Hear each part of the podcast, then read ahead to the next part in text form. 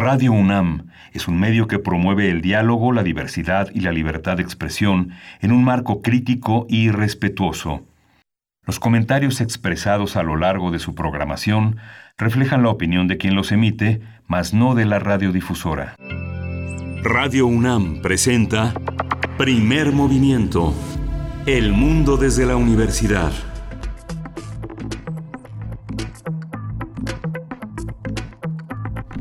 Hola, buenos días. Hoy es 5 de julio, viernes 5 de julio, y son las 7, 7 de la mañana aquí en la Ciudad de México. Estamos en Radio UNAM, en la cabina de Radio UNAM en primer movimiento. Berenice Camacho, buenos días. Hola, muy buenos días, Miguel Ángel Quemain. Pues sí, así es, hoy es viernes, pero no cualquier viernes, es además viernes de vacaciones. Ojalá nos estén escuchando desde la comodidad de su descanso. Muchas gracias por dejarnos acompañarles. Eh, pues hoy también es día de complacencias musicales. Vayan enviando a nuestras redes sociales. Ya hay algunas por ahí formadas, eh, pero pueden hacer, hacer la fila. Eh, también es viernes de radioteatro. Aquí somos necios, e insistimos con el radioteatro. Nos gusta esta tradición eh, radiofónica de llevar historias hasta sus oídos y también muchas recomendaciones culturales precisamente para su descanso, para las vacaciones. Estaremos eh, pues insistiendo constantemente, insistiendo durante esta y la próxima semana en distintos pues lugares a los que podemos asistir, que podemos visitar, algunos de ellos insospechados, algunos ocultos todavía en la Ciudad de México. Y pues bueno, eh, Miguel Ángel, además de las vacaciones, pues mantenemos la atención sobre lo, lo que ocurre en nuestro país, este conflicto de la Policía Federal que sigue sin acuerdo, pues vaya respuesta que dio ayer en conferencia de prensa el secretario de Seguridad Pública y Protección Ciudadana, Alfonso Durazo. Dijo que uno, bueno, dijo muchísimas cosas y una de ellas es que los líderes de la protesta no, algunos líderes de la protesta no pertenecen a la corporación. El mismo Durazo dijo que habló de, algunos personajes, uno puntualmente él, él dijo, eh, sacó a colación que fue condenado y con consecuente pérdida de libertad, encarcelado por el delito de secuestro, dio también una crítica muy dura al expresidente Calderón y reiteró lo que ya venía diciendo el presidente de la República, que hay intereses ilegítimos detrás de esta movilización, pero que eso pues no elimina los otros, que sí son eh, legítimos de los agentes de la corporación. El gobierno eh, pues definiendo ¿no? sus interlocutores, eh, estamos, es lo que estamos observando para desahogar este conflicto que son, y así lo dijo, y es lógico, los mandos de la corporación y no otras, otras personas. ¿no? ¿Cuáles son los intereses fuera de ese marco? Los intereses políticos. Eh, una de las personas que se asumen como líderes de las protestas ha propuesto a Calderón, a Felipe Calderón, el expresidente de la República, como líder de un posible sindicato de policías federales. Y pues bueno, eh, entre otras muchas cosas, pues eh, eh, Durazo, el secretario Durazo, dio varias opciones de readscripción de los elementos a los de la Policía Federal a los que pueden asistir y digamos reacomodarse en otras instancias de la seguridad pública.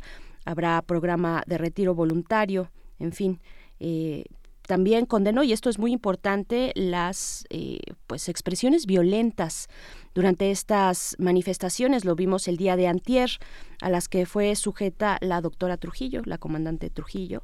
No es aceptable este tipo de acciones, deslegitiman la protesta y dañan a la institución, fue lo que dijo Miguel Ángel. ¿Cómo lo ves?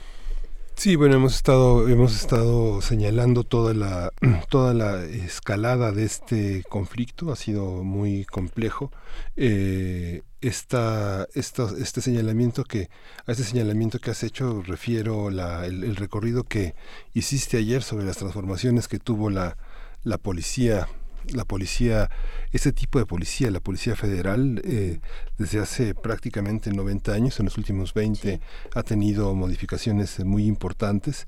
Y justamente lo que este el movimiento de protesta que inició este miércoles pasados por eventos de la policía federal también tiene una, una parte de comunicación que el gobierno debe de revisar. Las instancias de negociación que ofreció el gobierno federal han también escalado a, mostrar cómo hay, una, hay un aspecto de la policía federal que no es la policía federal que hay personas eh, infiltradas sobre todo este agentes ajenos a la corporación que son instigadores, organizaciones de un intento de amotinamiento y la y la coyuntura en la que muchos exagentes tratan de aprovechar la posibilidad de constituir un una especie de organismo sindical en el que, como señalabas, eh, en algún momento la Defensoría se había propuesto a Felipe Calderón, de acuerdo a la inferioridad. De ahí infirió el secretario Durazo que Calderón estaba participando en los acontecimientos y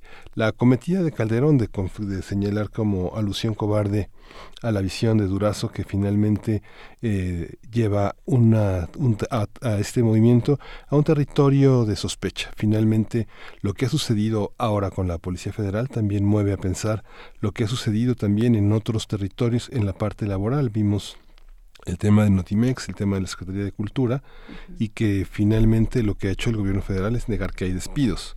Si usted conoce a alguna persona que la hayan despedido, bueno, preséntela, porque parece que no existe, pero la revisión de las normas de la, de la cuestión laboral es importante, con todo y que vimos eh, en los videos, en las respuestas de esta protesta que se generó en, en Iztapalapa, en la Ciudad de México, este hay muchísimos malentendidos. Parece que parte de la de la comisión negociadora por parte de la Guardia Nacional, de la Policía Federal, no conoce como no conoce a pie juntillas el tema de la ley, parece que no sabe que se que en la misma ley está y en el reglamento está expresado el respeto a sus condiciones laborales, a los grados, a la antigüedad y vale la pena como que se revisen. Ya está concentrado en la Ciudad de México, se habían sumado algunos estados, pero ya la protesta está concentrada en la Ciudad de México.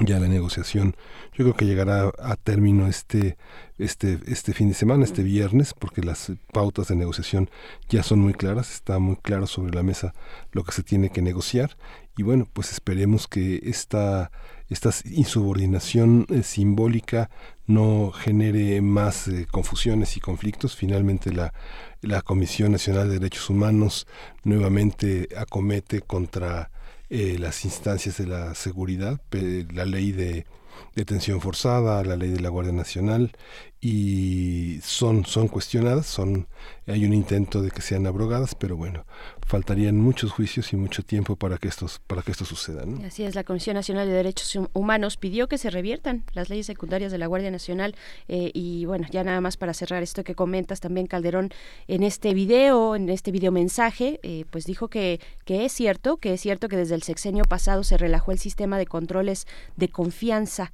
eh, desde el sexenio de eh, Enrique Peña Nieto y que sí es posible pues es que cómo negarlo, que exista corrupción al interior de la corporación, pero no toda ella. Bueno, estamos ahí eh, hablando de dos, de dos temas que corren, que tienen que correr separados y no diluir el uno al otro, el tema de los derechos laborales de los agentes de la Policía Federal por un lado y por otro, bueno, su, su incorporación posible a la Guardia Nacional o a otras instancias que ya dio Durazo de manera muy eh, eh, explícita, hizo todo un listado, pero por el otro también el tema de la corrupción y de los intereses políticos que puedan existir detrás de estas protestas. Y pues bueno, seguiremos eh, observando lo que ocurre en este sentido en nuestro país, pero también queremos darle la bienvenida a quienes nos escuchan a través de la Radio Universidad de Chihuahua. ¿Cómo están por allá? Díganos eh, cómo, cómo han sentido estos eh, días muy calurosos allá en Chihuahua. Pues ha sido de verdad un golpe fuerte climático por el que han atravesado algunos de los estados del norte. Estaremos con ustedes de 6 a 7 de la mañana, hora de Chihuahua, 7 a 8 hora de la Ciudad de México, a través del 105.3, el 106.9 y el 105.7. Y este, este día vamos a continuar con el curso de verano que iniciamos el lunes pasado con un maratón de series para el verano. Hoy le toca el turno Uh, Dalton Abbey, Abbey la tradición de las series inglesas que justamente eh, trata a José Luis Ortega, fundador y director de la revista Cinefagia. Así es, y después de nuestro radioteatro sorpresa de todos los viernes, vamos a estar conversando en nuestra nota internacional acerca de las negociaciones y de las protestas que ya llevan mucho tiempo, eh, varios, varios días, varias semanas en Hong Kong. Esto con el comentario de Priscila Magaña, quien es maestra de estudios en estudios de Asia y África con especialidad en China por el Colegio de México. Vamos a tener también en la sección de verano, lugares ocultos que visitar, una conversación con Enrique Ortiz García que nos hablará, él es divulgador de la historia y cronista de la Ciudad de México y nos hablará de qué visitar y qué significan los lugares que propone. Así es, estamos de vacaciones y lo sabemos, lo sabemos aquí en Radio UNAM y vamos a también a tener una mesa en ese sentido para pues que nos comenten acerca de las actividades culturales del Instituto Nacional de Bellas Artes y de su coordinación de literatura. Vamos a conversar con Victoria Martínez, quien es coordinadora de actividades del Museo del Palacio de Bellas Artes y también con Raúl Luna, subdirector de, difusión y relaciones públicas del INBA también. Sí, vamos a tener también un curso infantil de verano en Radio UNAM. Vamos a conversar con Luz Angélica Uribe, ella es maestra de música y coordinadora de este curso infantil de verano que empieza el próximo lunes. Empieza el próximo lunes, los, el cupo es limitado eh, y vamos a tener todos los detalles hacia los últimos momentos de esta emisión de viernes 5 de julio aquí en Primer Movimiento. Sí, es viernes de, de, de radioescuchas que piden sus complacencias. Vamos a complacer ahora a Bel Arevalo que con L.A. Woman de The Doors. L.A. Woman.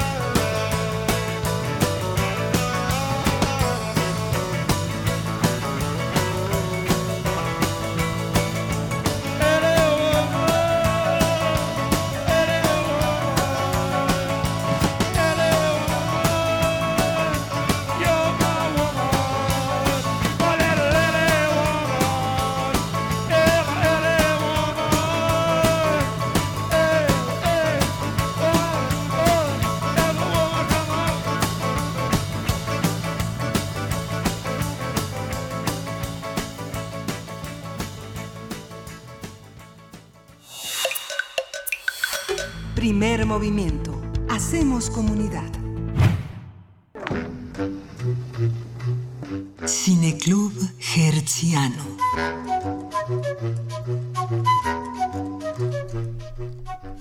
La llegada del verano trae buenas noticias para los amantes de las series, pues espera el estreno de nuevos títulos, así como nuevas temporadas de series que han sido bien recibidas por la audiencia, lo que quiera esto que signifique. Lo que quiera decir eso de audiencia o de audiencias, porque bueno, entre las más esperadas eh, se encuentra la oferta de Netflix con la tercera temporada de Stranger Things y la tercera parte de la producción española La Casa de Papel, que a muchos nos emociona, mientras que HBO tiene el estreno de la tercera temporada de Divorce, protagonizada por Sarah Jessica Parker. Sí, y a quien le gustan las series inglesas justamente está en México también a Corn TV que trae una serie de novedades eh, londinenses, bueno, fundamentalmente el Reino Unido, desde Sister of War, Kingdom, Line of Duty, Black Widows, eh, The Last Enemy, en fin, toda una serie de comedias y de series muy importantes.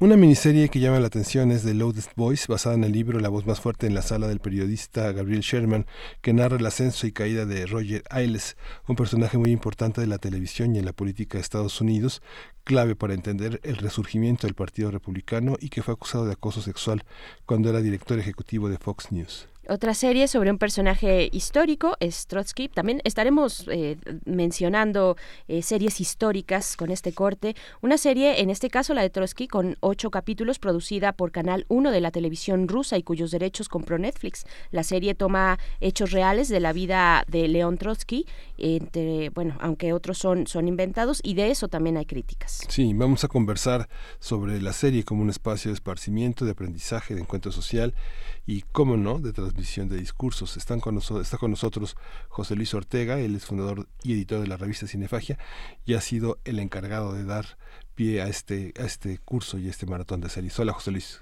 ¿por dónde empezamos? Hola, ¿cómo estamos? ¿Qué tal? ¿Cómo están? Muy buenos días. Pues muy contento, este, nostálgico de que llegamos al final de este curso de verano. Se fue rapidísimo la semana y se fue rapidísimo el, eh, algunos estilos, formatos eh, géneros de las series que estamos viendo.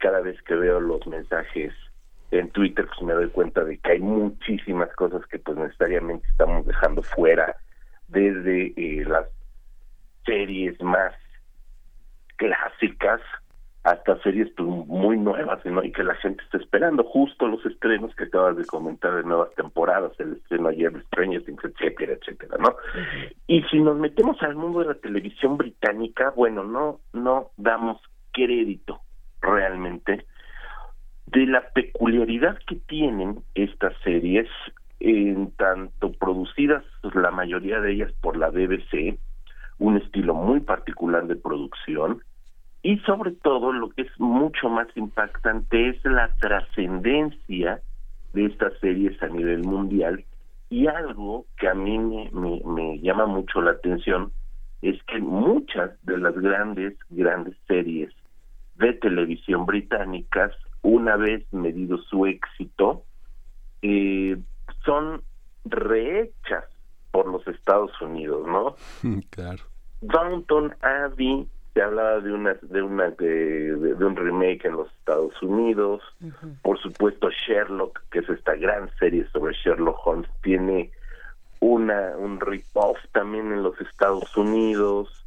Este incluso series más de comedia tipo The Office se vuelven a hacer en los Estados Unidos no es decir tenemos incluso por ejemplo House of Cards de que nosotros ubicamos perfectamente a Kevin Spacey antes del escándalo, pues originalmente es una, una serie británica, ¿no? Con otros personajes, con otra motivación sobre el mismo mundo de la política en las altas esferas eh, gubernamentales, pero es una serie británica. O sea, la, la industria norteamericana no, no pierde el tiempo y, atrae todo lo que tiene éxito de manera local en otros lugares, ¿no?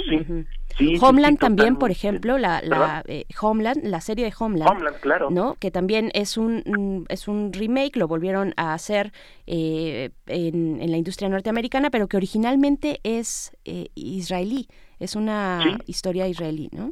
Sí, sí, sí, tienen, tienen como, como esta ansia que tienen en el cine de comprar películas, derechos, guiones y rehacerlos en película, lo tienen también para las series de televisión. Y bueno, las series de televisión británicas son un mundo aparte, ¿no? Hay series que se han convertido en verdaderos fenómenos de culto. Yo creo que la más eh, importante o digamos que la, la, la, la serie eh, británica de mayor presencia y trascendencia mundial es Doctor Who.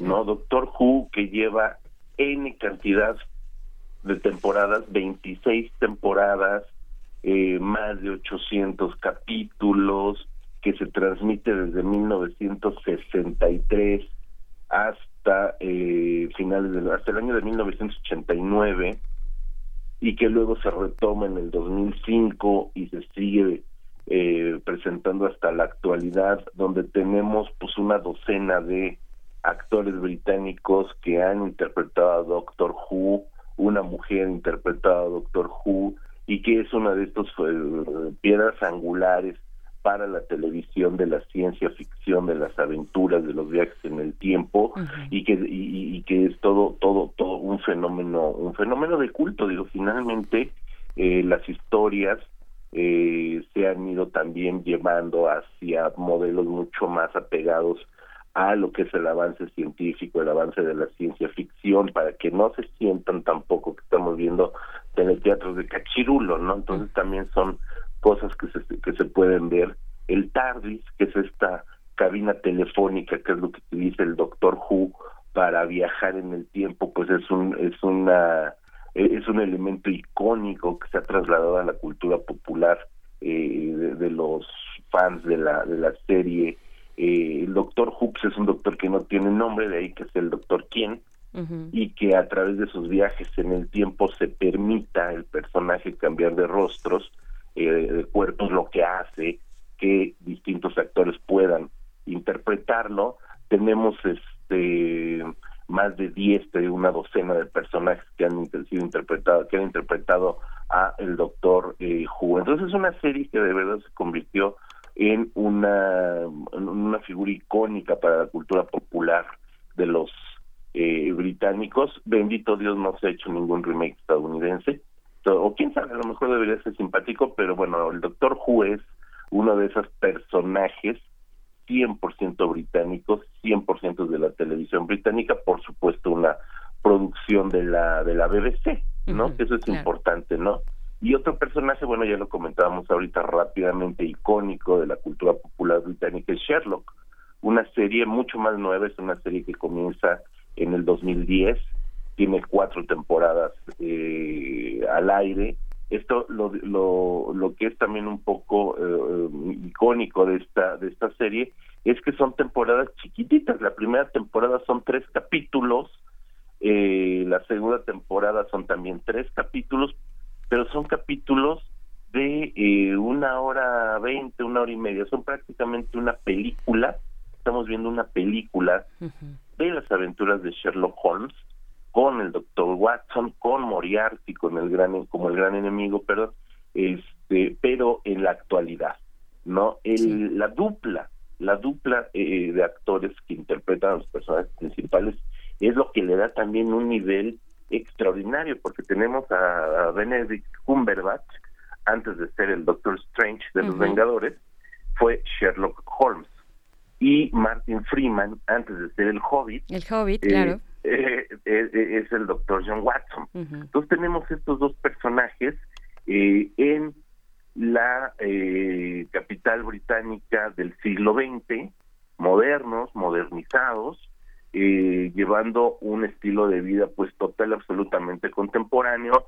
Sherlock Holmes como asesor, consultor de la policía, el doctor Watson como consultor del consultor, etcétera. Es decir, no, no varía mucho el, la raíz de los personajes de acuerdo a como lo presenta eh, Sir Arthur Conan Doyle, pero sí cambia todo el entramado para llevarlo a la modernidad, ¿no? Es una serie estupenda, es una serie brillante, cada capítulo es verdaderamente brillante, y bueno, lo que te decía, ¿no? Esta extravagancia del, del Holmes moderno, pues se lleva a los Estados Unidos este en, en esta serie que se llama Elemental, eh, donde también tenemos un Sherlock Holmes este, con, con este síndrome de Asperger, eh, pues, que, que, es, que es una serie que me gusta, que yo disfruto mucho Elementary, pero que está ya en el estilo del, del, de la serie policíaca estadounidense en formato de una hora, en capítulos autoconclusivos, eh, con un doctor Watson que es mujer, que es Lucy Liu,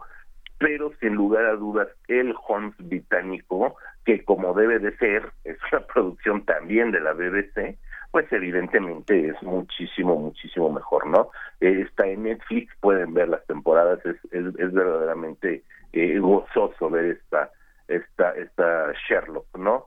Eh, y, y, creo que también, como comentaban al principio de las series históricas, la reconstrucción histórica, la historia de la propia Gran Bretaña, del propio Reino Unido, es parte fundamental de las series británicas. Y creo que la serie insignia de esto de este estilo pues es Downton Abbey totalmente. no totalmente. Eh, una serie que es escrita por Julian Fellows eh, ganador del Oscar. Eh, es una serie que nos sitúa en la primera década del siglo XX para ver todo este teje, maneje, intrigas sociales, intrigas, pues no de la corte, porque no estamos hablando de, los reyes ni de la familia monárquica, pero sí de la alta, de las altas esferas eh, británicas a partir de eh, la muerte de un conde, del conde justo eh, del condado de Downtown, que da nombre a la serie, y cómo tienen que buscar un nuevo heredero para todo este, ¿cómo, cómo, llamarlo? Era una especie de, de, condado que la corona le da a una familia para que lo haga, lo explote, lo haga millonario, lo haga rico. Antes les dirían feudos. De feudos, sí. Antes les dirían feudos, ¿no? Ya es siglo XX, pero... pero sí, tienes toda la razón, sería un feudo donde eh, eh, el dueño que tiene a su cargo la administración de este feudo tiene la obligación de heredarlo a su hijo varón, ¿no? Muy en el estilo de, del justo de los feudos, de las monarquías.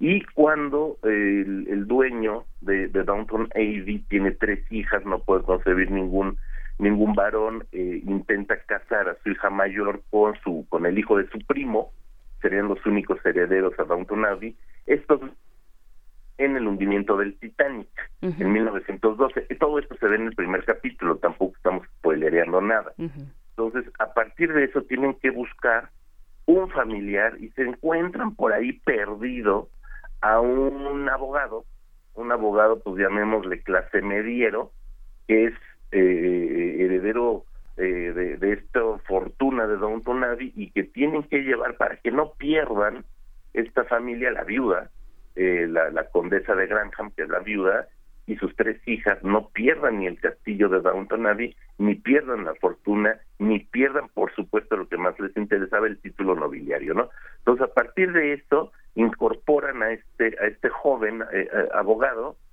con una mentalidad totalmente distinta, que es un abogado de Londres, a este universo de las altas jerarquías de la burguesía, eh, de las de las familias nobles del imperio británico de la de la nación británica ya no era imperio de los eh, años 10 del, del siglo XX no es una serie eh, yo yo yo la siento un poco más en el estilo de telenovelero es, es, una telenovela pero vamos de telenovelas a telenovelas no esta serie ha servido como pie para muchas otras series en distintos países que sin ser directamente un remake de Downton Abbey, sí toman parte de la trama y toman la ubicación histórica, como fue la serie española de Gran Hotel, y que después hizo en México un remake muy desafortunado que del Hotel de los Secretos, ¿no? Con Jesús Ochoa, Irene Azuela y chalala. Entonces, si vemos el Hotel de los Secretos, Made in México, comparado con la original Downton Abbey, pues vamos a ver que hay telenovelas a telenovelas, ¿no? Claro, claro, pero que tienen un, bueno, en el caso de Downton Abbey tiene un, un trasfondo muy interesante también de cómo se dan las relaciones muy en estos sitios, en estos pequeños sitios que, insisto, antes se llamaban feudos, ya no, pues son, son condados, pero eh, cómo se dan estas relaciones entre los, las clases más favorecidas, ¿no? Eh, ¿Cuáles son esas dinámicas eh, de, de, la vida cotidiana? ¿Cómo, cómo vivían realmente con esta estructura tan rígida, ¿no? Dentro de sus vidas y, con estos estas líneas de las cuales no te podías salir, ¿no? Que, dictaban una moral, ajá.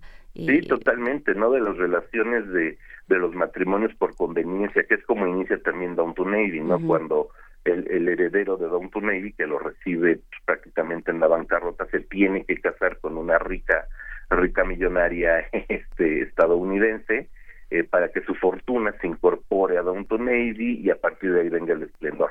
Entonces vemos desde ese tipo de relaciones hasta las relaciones que se dan entre los eh, los sirvientes de la familia, que por ahí hay personajes de la de la servidumbre que también crean sus propios eh, sus propias líneas jerárquicas, o sea, no es lo mismo el mayordomo que sirve directamente al conde que los que sirven al mayordomo. Es decir, nos presenta todo este organigrama jerárquico desde el conde hasta el más humilde de la servidumbre y a partir de eso también las líneas siempre verticales, nunca horizontales, de relaciones entre entre la entre las distintas eh, capas sociales. De alguna manera todo todo este este universo y esta esfera al interior del castillo de Downton Abbey, pues es una representación, por supuesto, de cómo cómo eran las relaciones eh, sociales en el Reino Unido de principios de siglo, ¿no?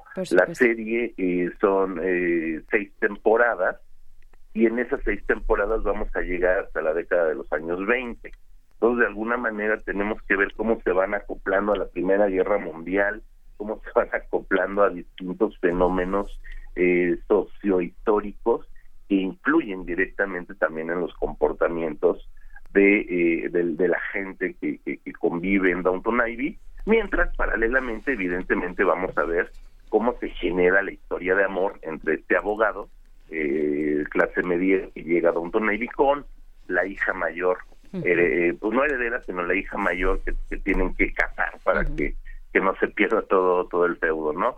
Eh, existen también cinco, cinco episodios especiales, episodios navideños, que en, en, en, el Reino Unido siempre tienen como, y en Estados Unidos también, digamos que los anglosajones siempre tienen como, como esta idea de hacer de sus series episodios especiales de Navidad, este, pero bueno, esos son como, como cinco episodios especiales navideños, eh, así como los Simpsons hacen su especial de Halloween, así su especial este navideño, pero son son este ocho episodios por temporada, con excepción de la temporada uno, solo son siete. Claro, mira, José Luis, ya estamos por, por despedirnos porque siempre se, nos está yendo eh, en todos estos días de curso de verano de series y de propuestas, eh, pues se nos va muy rápido el tiempo, pero también hay una línea, por supuesto, de cuando hablamos de Downton, de Downton Navy, eh, de las series históricas y no queremos dejar de recomendar una que es mexicana, que es coproducida por Canal 11 y Bravo, mm, ah, se me fue, Bravo Films, es precisamente Juana Inés, así se llama, y fue lanzada en el año 2016, tengo entendido, sí, 2016. Entonces, son también, es una temporada, son siete capítulos, digamos, entra en la clasificación casi de mini, de miniserie, ¿no? Eh, tenemos esa, tenemos también una que mencionabas tú al inicio, la serie de Trotsky, es una producción rusa que ha sido muy eh, criticada incluso por algunos filósofos Zizek, Zizek que algunos le dicen Sisek, Slavoj Sisek o Zizek, dicen, dicen bueno, Netflix, Netflix hizo eh, de la imagen de León Trotsky pues una, eh, una barbaridad, ¿no?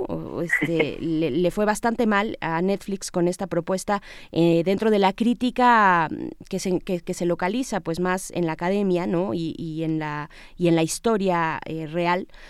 pues bueno, ¿cómo, ¿cómo ves esto? También están los Romanov, que se acaba de estrenar, ¿no? Eh, está, está, en Netflix y otra que, que ya entra en series históricas, la de Chernobyl, por, por ejemplo, ¿no? Chernobyl, por supuesto, que también es británica. Y, y, bueno, pues también está, ah, hablando de aquí en México, pues la de Malinche, ¿no? De producción también de Canal 11, una serie histórica también con los recursos propios de una televisora eh, eh, educativa, pero que no deja de ser interesante, igual que, que lo fue Juana Inés, ¿no? Que también es una coproducción de la televisión educativa mexicana con eh, la, gran, gran, gran, inmensa actriz, yo la admiro mucho, Arcelia Ramírez en el personaje de, de Sor Juan Inés de la Cruz, claro. Así es. y pues bueno, y The Crown, que sería para cerrar con broche de oro la, las series históricas británicas, pues ahorita muy en boga, The Crown. The Crown, sí, la de la de la corona. Eh... The Crown, no The Clown. para que no se confundan los, sí. sí. Aunque las, las, Esta historia las asociaciones ya dan, dan por sentado la, la confusión. Que es precisamente la, la, historia de la de la reina actual, ¿no? De Elizabeth. Isabel II, sí. Segunda. Exactamente, pues bueno. Ya cambió, ya, ya cambió eh, de, de, de, protagonista, eh, porque ya creció. ya no es Claire Foy, ahora es Olivia Colman esta actriz que ganó el Oscar por eh, por esta por esta película eh, este, la, favorita. Ajá, ok, ok. No, pues yo no he visto lo último de esta serie The Crown, La Corona, eh, pero bueno, ahí están las recomendaciones. José Luis Ortega, lo logramos, llegamos al último día de estos, bueno, de estos cinco momentos de recomendaciones del curso de verano en series, series televisivas y por streaming. Muchas gracias. Que les vaya muy bonito, ha sido un gusto, nos escuchamos muy pronto. Gracias. Disfruta tus vacaciones. Hasta pronto, abrazos. Pues son las 7 con 45 minutos de la mañana de este viernes. Vamos a ir con música, Miguel Ángel. Vamos a ir con música, vamos a escuchar de superhéroes de Daft Punk.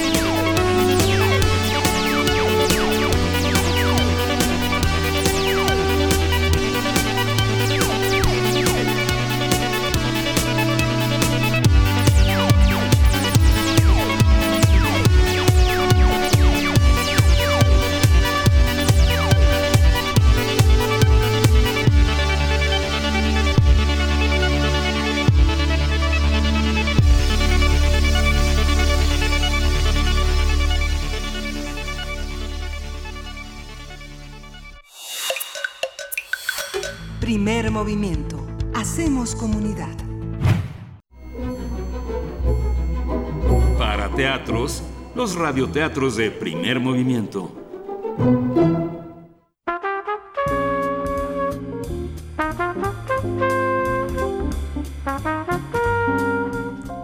El ratón y el ladrón, escrita por Jihad Darwich, ilustrada por Christian Boltz, traducción del francés al español, Luis Barbeitia, editorial Sitcli, colección Brincacharcos, año 2009, cuento que proviene la tradición oral libanesa.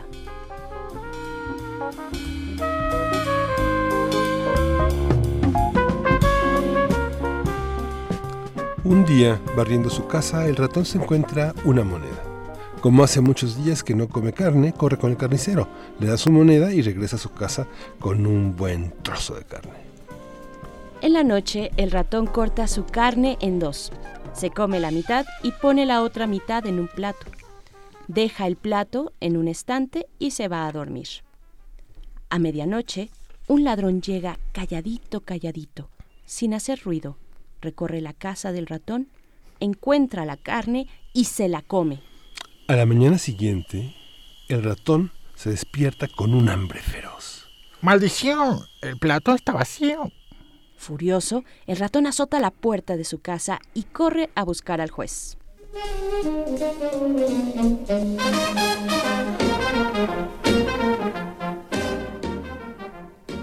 Buenos días, señor juez. Ayer, barriendo mi casa, me encontré una moneda. Fui con el carnicero, compré carne, me comí la mitad y pues la otra mitad en el estante. Pero en la noche entró un ladrón y se robó mi carne. ¿Qué puedo hacer? Es muy fácil. Harás esto. Regresa a tu casa. Pon caca en un plato y deja el plato en el estante. Clava en la pared unos clavos al revés. Mete una serpiente en un cubo de agua. Esconde un burro detrás de la puerta. Cuelga un gallo en el techo y te duermes tranquilo.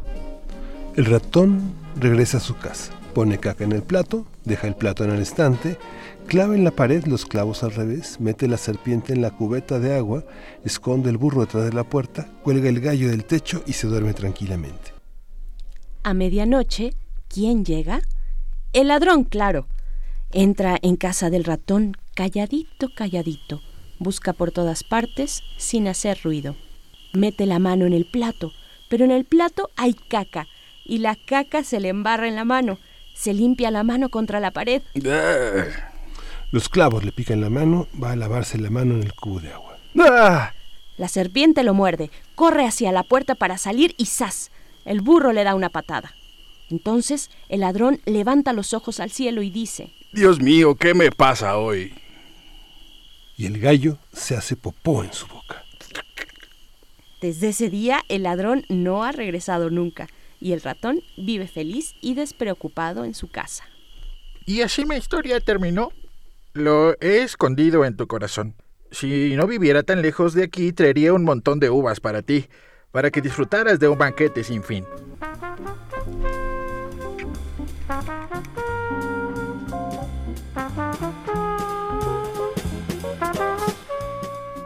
El ratón, el ratón y el ladrón, escrita por Jihad Arbige, ilustrada por Christian Boltz, traducción del francés al español, Luis Barbeitia, editorial Sidcli, colección Brincacharcos de 2009, cuento que proviene de la tradición oral libanesa.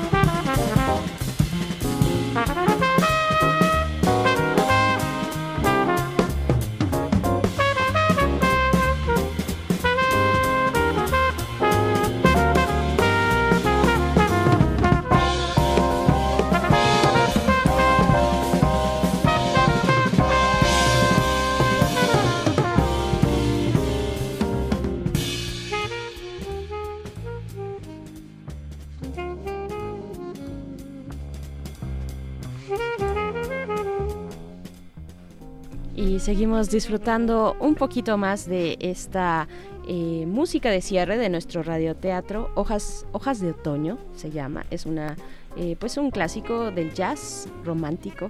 Y bueno, continuamos aquí en primer movimiento. Miguel Ángel Quemain, a punto de despedir la primera hora, la primera hora de esta eh, emisión de viernes 5 de julio. Muchas gracias por sus comentarios, muchos pues eh, y muchas también recomendaciones de nuestro maratón de serie que pues tuvimos a lo largo de toda la semana, este maratón con José Luis Ortega.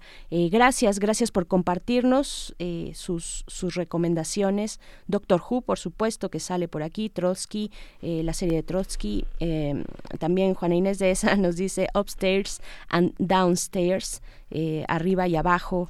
Mm, en fin, nos, nos, nos eh, dan como distintas, eh, eh, pues distintos títulos que podemos ir disfrutando en estas vacaciones y todo de verdad para que hagamos comunidad, primero, primero que nada, hagamos comunidad, veamos cuáles son nuestros gustos, qué, qué recomendamos y cómo podemos disfrutar un poquito más nuestro descanso, Miguel Ángel. Sí, esta, esta proliferación de series es muy interesante porque es como, este, digamos, como una gran aproximación al cine para los que no ven cine, es una interesante visión de eh, una, aproximación estética para quienes no tienen tiempo de disfrutar de una manera completa una película de dos horas que ven películas mientras cenan o mientras comen o mientras van en el transporte público y pueden dedicar únicamente 30 minutos, 20 minutos a ver despliegues que normalmente uno puede saborear, puede uno entender y ver toda su complejidad en el, en el despliegue de una hora, hora y media, dos horas películas que duran hasta tres horas y que se las echa uno como un soplo, pero también cosas muy largas que son muy apabullantes y que son un poema en cada segundo. Así es, pues bueno, ahí está Peaky Blinders, también aparece dentro de las recomendaciones. qué, eh, serie. ¿eh? Qué serie, Peaky Blinders, ¿no? Sí, es, es, es, bastante buena. Y pues bueno, de esta manera vamos a despedir a la Radio Universidad de Chihuahua. Nos encontramos con ustedes el próximo lunes. Les recordamos que estaremos toda la próxima semana todavía eh, transmitiendo en vivo. Son tres semanas de vacaciones administrativas de la UNAM. Estaremos la próxima en vivo y ya la siguiente, dentro de dos semanas, con contenido grabados especiales por eh, vacaciones que pues nos recomienda y pues en esta elaboración puntual que ha hecho eh, la producción de este programa a cargo de Frida Saldívar. Nos escuchamos entonces el próximo lunes a las 6 de la mañana hora de Chihuahua, 7 de la mañana hora de la Ciudad de México. Muchas gracias Chihuahua, hasta pronto y pues vamos a hacer el corte. Vamos a escuchar algo de El Buenavista Social Club. Sí. Vamos a escuchar de Ibrahim Ferrer, Silencio, justamente en este pequeñísimo homenaje que le hacemos a esta visión que David Huerta hizo sobre esta, esta, visión de una música cubana que había sido proscrita y traicionada. Los nardos y la rosa, mi alma muy pesarosa. A las flores quiere ocultar su amargo dolor. Yo no quiero que las flores sepan los tormentos que me da la vida. Si supieran lo que estoy sufriendo por mis penas, llorarían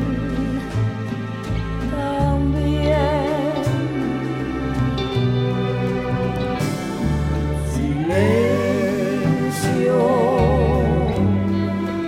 que están durmiendo.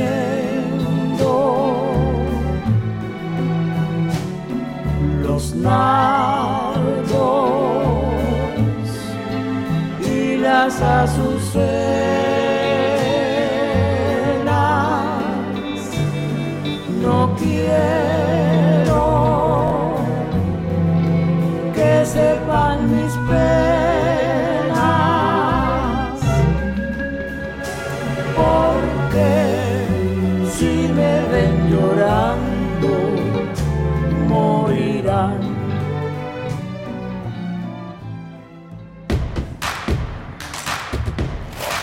Síguenos en redes sociales. Encuéntranos en Facebook como Primer Movimiento y en Twitter como arroba PMovimiento. Hagamos comunidad.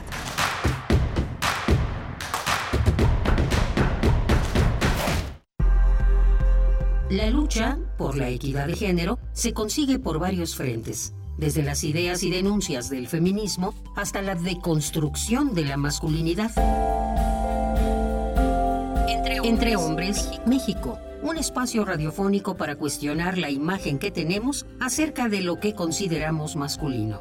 De lunes a viernes a las 6.50 horas, retransmisión a las 15 horas por el 860 de AM y a las 6.30 horas con retransmisión a las 17 horas por el 96.1 de FM. Para poder corregir, primero hay que reconocer. Radio UNAM, experiencia sonora. Felicidades, ya son 20 años. En cada elección que hemos decidido, hemos avanzado. La verdad, en confianza, participamos cada vez más, porque estamos ciertos que nuestra elección se respeta y es en beneficio de todas y todos. Ya son 20 años eligiendo a quienes nos representan. Tribunal Electoral de la Ciudad de México. 20 años garantizando justicia en tu elección. Reconocer plenamente los derechos fundamentales de los pueblos indígenas y afromexicano es la base de la nueva relación con el Gobierno de México. Participa en la consulta libre, previa e informada para construir la reforma constitucional y legal sobre los derechos de los pueblos indígenas y afromexicano. Del 21 de junio al 4 de agosto, asiste al foro más cercano a tu comunidad. Más información en www.gov.mx diagonal INPI.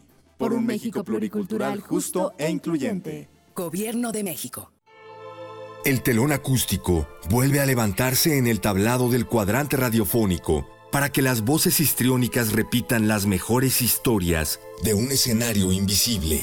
Radio UNAM te invita a reescuchar los mejores radioteatros de su fonoteca en el programa Aventuras Soníricas, dirigidas por Eduardo Ruiz Aviñón, con textos de Elena Garro, Carlos Olmos, Vicente Quirarte, Roberto Coria, Frederick Durrenmatt, Edgar Allan Poe, Mary Shelley, William Polidori, H.P. Lovecraft, Bram Stoker, Samuel Beckett, Jack London, Herman Melville, entre otros.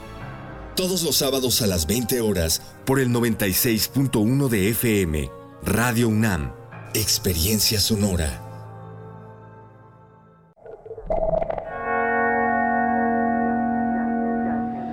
Jan Hendrix, Tierra Firme.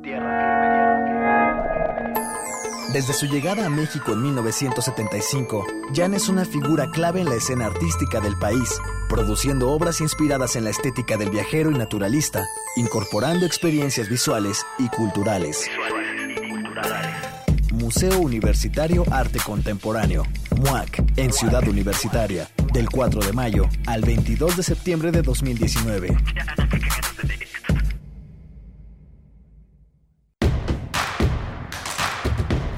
Queremos escucharte. Llámanos al 55 36 43 39 y al 55 36 89 89. Primer movimiento. Hacemos comunidad. Son las 8 de la mañana con 5 minutos. Continuamos para dar inicio a la segunda hora de primer movimiento. Estamos en cabina. Miguel Ángel Quemain, buenos días. Hola, Bernice, buenos días. Abrimos esta mañana hablando de la Policía Federal, todas las protestas que escalaron el día de ayer hasta las últimas negociaciones que tal vez concluyan el día de hoy, en la que muchas de las demandas del pliego petitorio son resultado de una lectura insuficiente de lo que marca la ley y el reglamento de la Policía Federal.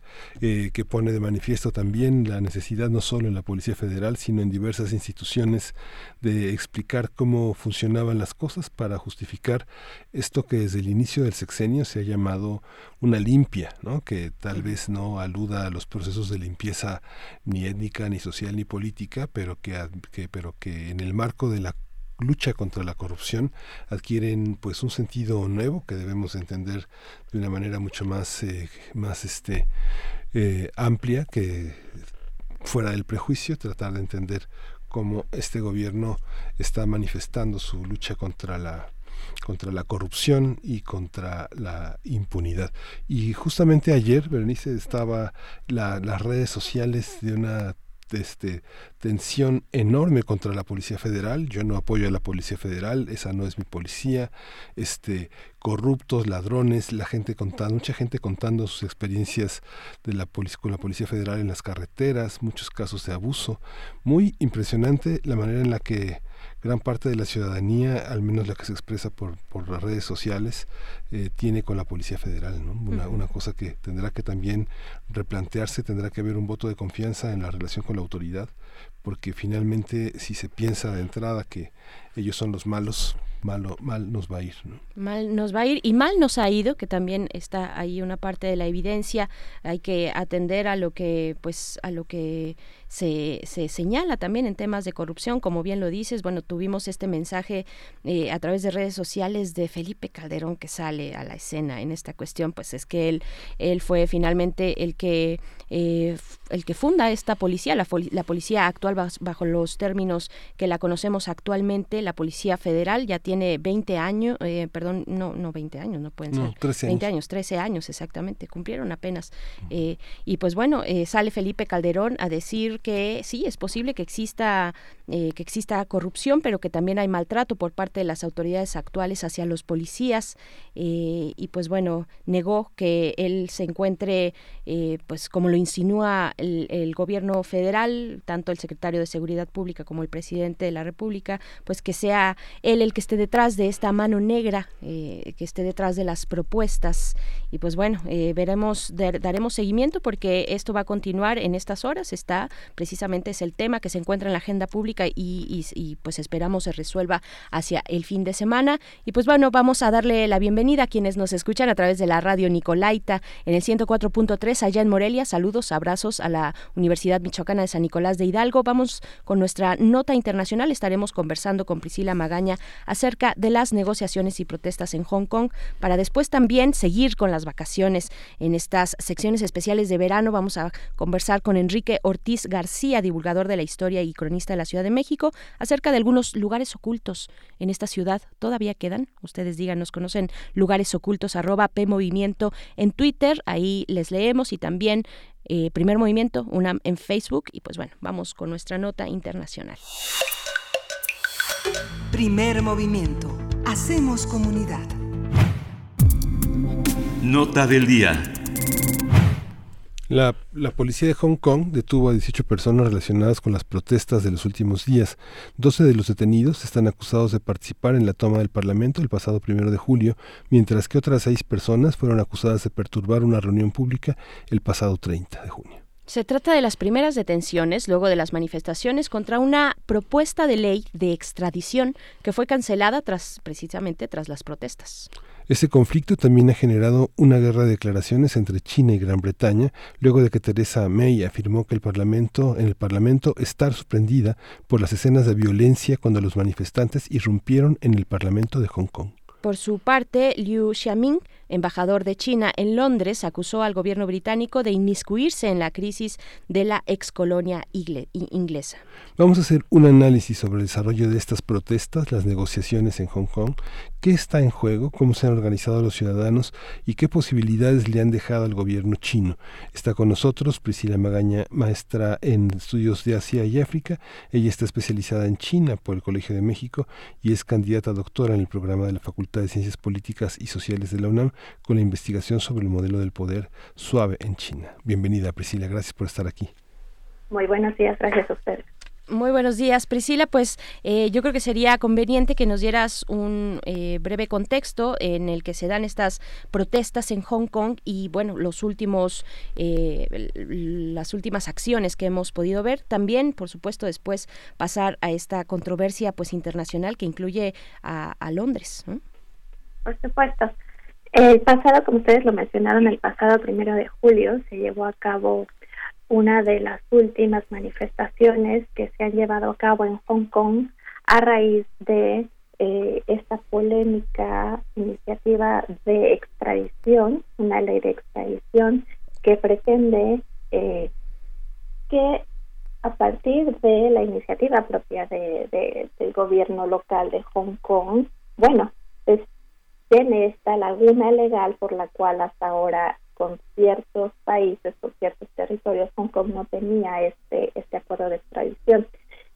Ha sido una ley muy controvertida, dado el hecho de que permitiría que mediante no un proceso judicial en el que interferirían eh, eh, pues los llamados órganos judiciales, se pueda eh, realizar estos, estos procedimientos de extradición eh, a China, de China a Hong Kong y viceversa. Esta es la gran polémica, sobre todo porque la sociedad hongkonesa ve amenazada su libertad de eh, gozar de libres eh, derechos judiciales como los tienen actualmente en el sistema judicial, porque se ve que hay una un proceso de transición a la integración del sistema legal en China. Recordemos que en el 2049 se da el año en el que ese llamado acuerdo sino inglés en el que por el cual se entregaba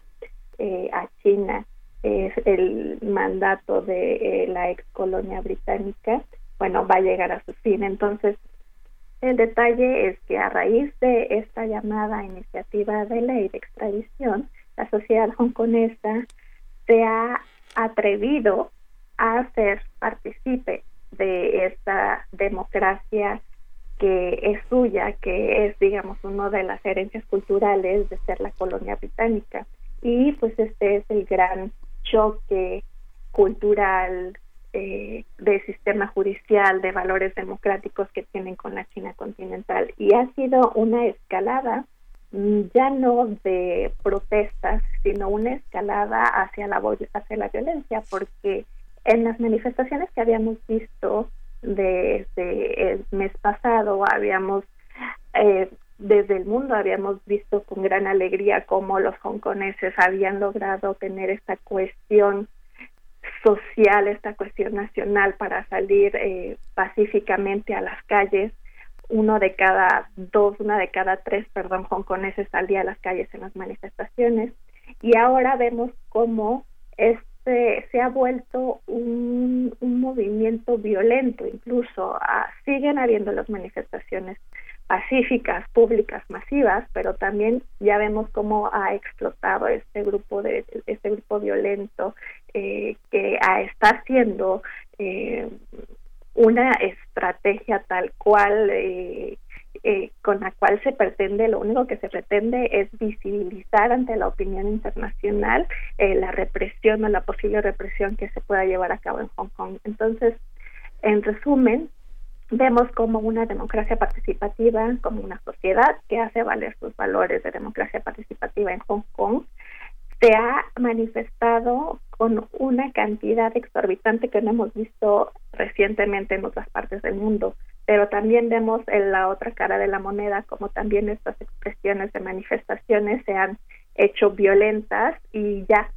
en una estrategia por ambos ramos la sociedad hongkonesa está haciendo valer este sentimiento que antes era o si bien sigue siendo de manifestación ahora vemos también una una una rama de frustración para que el gobierno local tenga esta posibilidad de diálogo que hasta ahora Carrilam no ha podido o no ha querido precisamente por la coyuntura nacional e internacional. Mm, es que es un gran organismo Hong Kong que ya se separó de esa China tradicional donde el prejuicio cultural incluía la sumisión, esta cuestión imperial de este digamos de humillarse frente al poder de una manera natural en esta visión que aparentemente justificaba la visión del Tao en el que el yin yang y todo este mundo que relativiza eh, el poder y el tener están como en juego. Hoy Hong Kong es una especie como de Nueva York o Londres, ¿no? De hecho, Hong Kong es uno de los principales centros financieros en el mundo. Para Estados Unidos, Hong Kong es uno de los lugares emblemáticos no solo por eh, las ganancias económicas que tienen en este acuerdo, eh, en esta relación comercial bilateral, si lo podemos llamar de alguna manera. Eh, Hong Kong también representa un enclave de esta distinción entre lo que es China y lo que va a ser como líder internacional y como actor responsable, que es una de las identidades con las cuales el gobierno de Xi Jinping ha querido legitimar su mandato dentro de China y también su participación como líder internacional. Entonces, Hong Kong es de verdad una, un fenómeno sociopolítico interesante porque va a representar y representa incluso eh, la forma en la que nosotros como analistas podemos entender y vamos a ir formando patrones para vislumbrar cómo es que China va a responder a todas las presiones internacionales, máxime cuando eh, su poder económico, su poder suave está supuestamente en aumento, ¿no? Hong Kong es, es imprescindible tenerlo en la ecuación precisamente para analizar si China puede legitimar o no su modelo político y económico como una alternativa al neoliberalismo democrático que promueve eh, Estados Unidos, no no ya como eh, el libre mercado y, y, como un modelo que defiende la globalización, porque ya hemos visto que hay una hay una retracción de en la administración Trump, pero sí eh, Hong Kong es para el mundo de la comunidad internacional y los analistas un punto de enclave para ver cómo responde Xi Jinping y sobre todo, como ustedes mencionan, un punto de enclave para ver cómo es que eh, las, los principios de la filosofía confuciana que han sido utilizados por Xi Jinping para, para hacer, para legitimar su, su mandato, pues pueden funcionar. Mm-hmm. Claro, tenemos, a ver, tenemos en esta ecuación que nos mencionas, tenemos a China, tenemos, bueno, por supuesto a China y a Gran Bretaña, también se asoma, como siempre, Estados Unidos y más eh, en esta nueva titularidad de la presidencia con Donald Trump, que sabemos pues tiene estos eh, intereses extendidos eh, muy proteccionistas de pronto para con Estados Unidos. ¿Qué tendríamos que estar viendo, digamos, en este circuito internacional? ¿Cuáles son los, los países y los intereses que se están gestando en torno a esta protesta que tiene un origen en la ley de extradición, eh, en esta propuesta de ley de extradición, pero que pues eh, no podemos dejar de ver que el punto financiero tan importante que significa Hong Kong en aquella región del mundo, ¿no? Así es.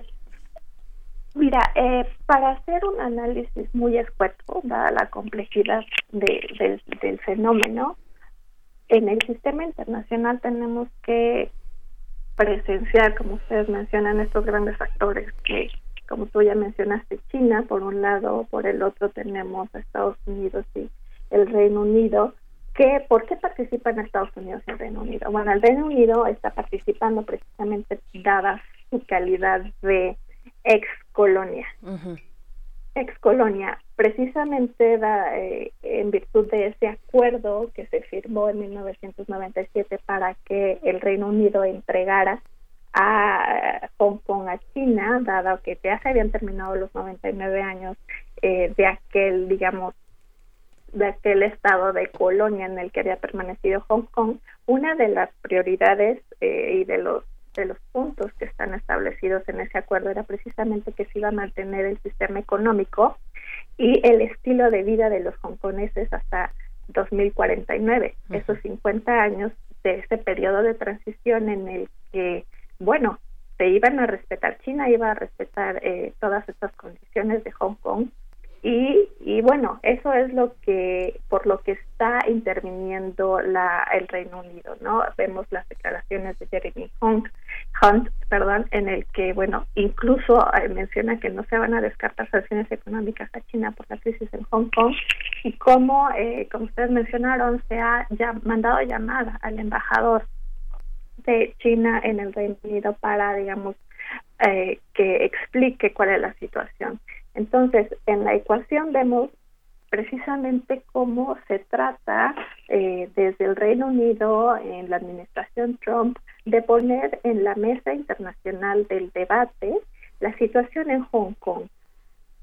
Hay una, una muy, interna, muy importante situación en la que China dice, nosotros no vamos a permitir que el tema de Hong Kong sea un tema internacional, porque es un asunto interno de China. En ese sentido, nosotros no vamos a permitir que ni siquiera en el G20 se toque el tema.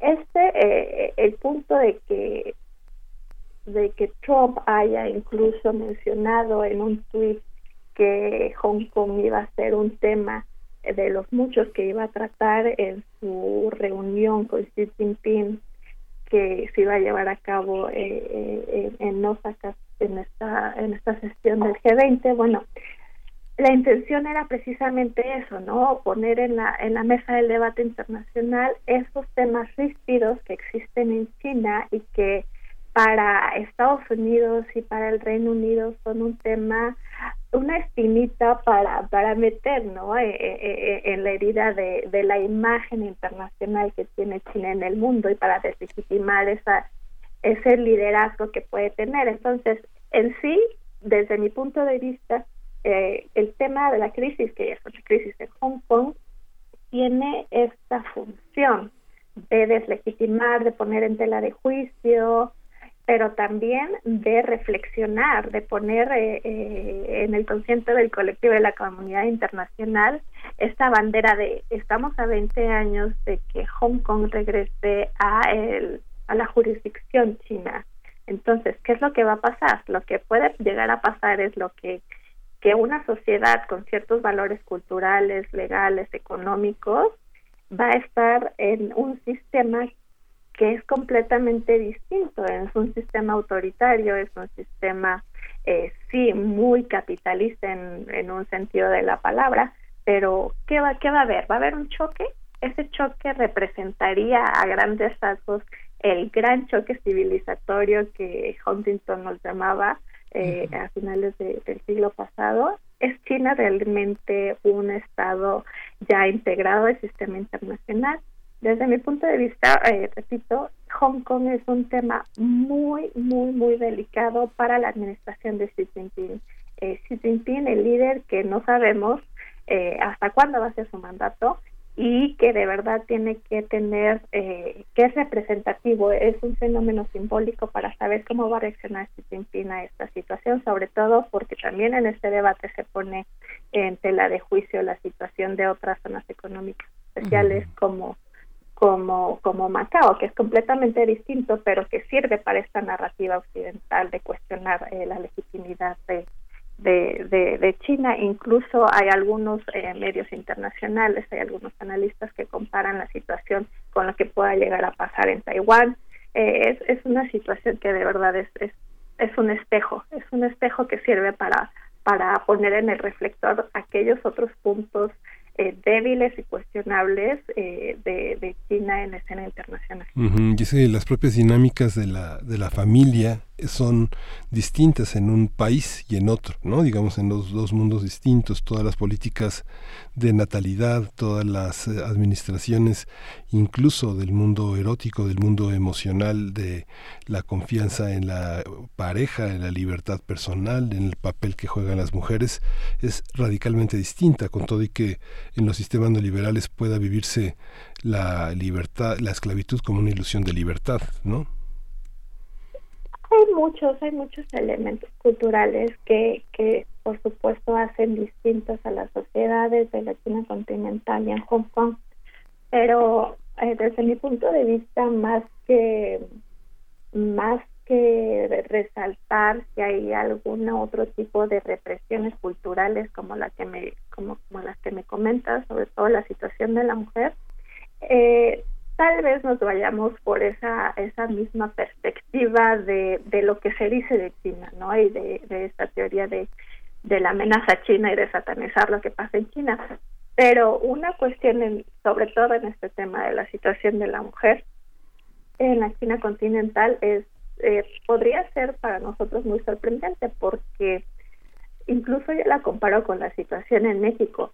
Nosotros vemos la situación, eh, el, el tipo de, de, libertades, el tipo de oportunidades que tienen las mujeres en las grandes ciudades, que tienen las mujeres en, en las comunidades pequeñas en Beijing o en las comunidades eh, rurales en el interior de China, en realidad no son tan alejadas a, lo que nosotros experimentamos de este lado del mundo. Y en realidad mm, hay pequeños, por supuesto, hay, hay, hay puntos de divergencia, pero no son tan distintas como las que podríamos nosotros pensar que suceden en, en, Hong Kong. Las condiciones socioeconómicas y las condiciones de desarrollo son cada vez más factibles para que ciertos grupos, como los llamamos aquí, ciertos grupos vulnerables puedan eh, gozarlas y llegar a tener eh, claves de desarrollo. Eso sí está pasando en, China continental y, por supuesto, eh, cuestiones como la libertad de expresión, cuestiones como como los valores del sistema judicial son realmente los distantes y son por eso son los que son eh, puestos en el foco de la luz pública en este en esta crisis sociopolítica en Hong Kong. Pero más que, que otros eh, factores socioculturales creo que los determinantes son estos no de la vida política hongkonesa claro, pues, y probablemente seguiremos viendo estos descontentos, estas protestas, siempre que pues la ley no tenga armonía con eh, pues con, con, las costumbres, con la experiencia cotidiana de vida de una sociedad que ya nos eh, que ya nos dices, eh, Priscila Magaña, pues es es muy diferente y que ha corrido por otras por otras vías en los últimos años. es un punto financiero muy relevante y eso le da una apertura también hacia otras posibilidades. Eh, globales. Yo, yo quiero preguntarte, eh, pues, ¿qué decir de la, de la sociedad, de los ciudadanos organizados? Teresa May, pues, se asume sorprendida de la escalada de violencia, ¿no? Cuando estos manifestantes irrumpen en el Parlamento de Hong Kong, no es poca cosa. Eh, ¿Qué decir de los distintos grupos? ¿Cómo se están organizando? ¿Qué papel tienen los universitarios también en estas manifestaciones? Ah, claro. Fíjate, para cualquier sociólogo o politólogo, debe ser un fenómeno de análisis obligado a las manifestaciones en Hong Kong. Lo digo por lo siguiente. La manera en cómo se organizan los diferentes sectores de la sociedad hongkonesa para salir a las calles es una cosa impresionante. Hay, como ustedes lo mencionan, hay estudiantes que salen a las calles y que son, digamos, el frente principal de estas marchas, pero también hay familias que salen a las calles con sus hijos pequeños. Hay adultos mayores que son aquellos con la memoria colectiva viva. Ellos son los que han presenciado este cambio sociopolítico eh, que tuvo libertades increíbles a lo que ellos vivieron cuando estuvieron en la China continental siendo más jóvenes. Hay adultos de edad media que también salen a las calles y enfrentan directamente a, los policías cuestionándolos. Ustedes también son hongkoneses, no pueden reprimirnos. Es interesante ver los videos como de cómo se desarrollan estas manifestaciones y un punto estratégico para eh, la historia mundial es cómo se han registrado. hay registros eh, en internet esos videos que han tomado cientos eh, de, manifestantes y que están en la red son, son registros históricos para nosotros analizar cómo es que se desarrollan estas manifestaciones. Y el hecho de que estas expresiones hayan sido pacíficas y, y, no es cualquier cosa como ustedes mencionan, que dos millones de personas hayan salido a las calles de una manera organizada impresionante para nosotros en este lado del mundo y sobre todo en México sin ningún eh, acto de violencia como lo hemos visto en la, en la última expresión es una cosa impresionante ¿Por qué están surgiendo estos actos de violencia y sobre todo estos actos magnificados en un recinto tan simbólico de la democracia hongkonesa como lo es el Parlamento? Hay autores hay de medios locales que aseveran que estas expresiones son debido a la a la falta de comunicación estratégica entre el gobierno local y la sociedad hongkonesa. Es decir, Teresa, se le ha pedido, eh, desde, desde los manifestantes, le han pedido a Carrie Lam, la, la encargada del Ejecutivo hongkonés, que ellos le llaman que le dé la cara, que le dé la cara al pueblo, que dialogue con el pueblo, que tenga esa facilidad de acercarse y de escuchar a los hongkoneses, porque se argumenta que eh, Carrie Lam está más, más alineada a la postura de Beijing que a, que a representar a, a los intereses de los hongkoneses. Entonces, ese punto de no diálogo, ese punto de, de, no interacción ha sido usado por los hongkoneses para legitimar estas acciones eh, de violencia que pues por supuesto son, son, son totalmente reprobables y así lo ha manifestado más de un actor internacional como el mismo Reino Unido. Eh, pero sí tenemos que considerar que esta escalada de violencia eh, mm, es, es un parteaguas para lo que pueda llegar a pasar en Hong Kong.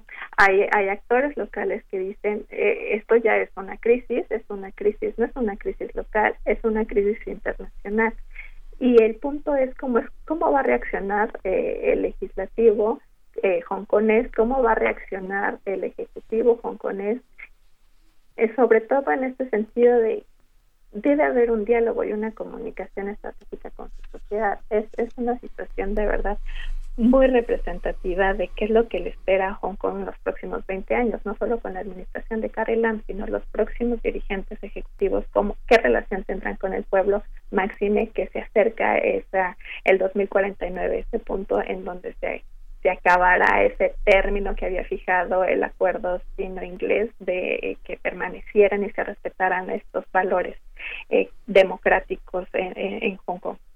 Claro. Pues, ¿qué podemos esperar, eh, Priscila Magaña, en estos eh, siguientes días? ¿Hacia dónde voltear? ¿Cuáles son las posibles rutas de desahogo de este conflicto entre Hong Kong y, China? Y bueno, que se ha tornado también ya, como lo dices, internacional. Tenemos tres minutitos para este comentario de cierre, por favor. Claro. Debemos tener en consideración qué es lo que van a hacer la sociedad hongkonesa. ¿Va a permitir que sigan las escaladas? De violencia, se van a salir a manifestar pacíficamente esos dos millones de habitantes que ya lo habían hecho a mediados del mes pasado. Eso es una cuestión vital para saber qué ruta va a seguir la misma sociedad hongkonesa. Eh, ¿Va a legitimar más actos de violencia o va a legitimar expresiones pacíficas? Del lado del gobierno del Partido Comunista debemos de tener muy en cuenta cuáles son o qué tipo de, de, discursos va a dar el Ministerio de Exteriores, cómo va a responder a los llamados de, Estados Unidos y sobre todo del Reino Unido, cómo va a responder. Hay, hay un, una cuestión clave eh, en, la, eh, eh, en la normativa del poder suave de China. Hay un principio que se llama armonía y diversidad para nosotros los especialistas sería sumamente importante ver cómo va a reaccionar China y qué principios de política exterior va a llamar para eh, este debate internacional. Tenemos que seguir esto muy de cerca porque, como les comentaba, a 20 años de este regreso de Hong Kong, tenemos que seguir el patrón de conducta del gobierno chino para para saber, para poder tratar incluso de deducir cuál va a ser la conducta de Xi Jinping, de este, este líder que no sabemos cuánto tiempo va a durar. Y del lado de, de, Estados Unidos, de, de la sociedad eh, eh, internacional y de los medios de comunicación, también tenemos que ver cuál es el discurso con el que van a utilizar la crisis en Hong Kong. Hemos visto otros otros temas que se le han unido como eh, los eh, los, las escuelas en Xinjiang, que también han sido eh, una bandera para, para minar la imagen de China en el mundo. Entonces, esos, digamos, serían los tres factores que debemos esperar. Y, por supuesto, no van a cesar las manifestaciones en una sociedad tan participativa como la hongkonesa. Perfecto, pues ahí está. Muchísimas gracias Priscila Magaña por dar este seguimiento. Pues ya hemos tenido otras conversaciones contigo al respecto y pues seguiremos, esperamos, si así estás de acuerdo, pues dándole eh, la atención que merece al tema de Hong Kong con China. Muchas gracias. Para mí será un placer. Muchísimas gracias a ustedes y saludos a su audiencia. Muchísimas gracias, Priscila Magaña. Y nos vamos a ir con música, Miguel Ángel. Esto es de Los Espíritus. Los Espíritus, una banda argentina de rock que surgió por ahí del 2010. Lo que vamos a escuchar es Noches de Verano.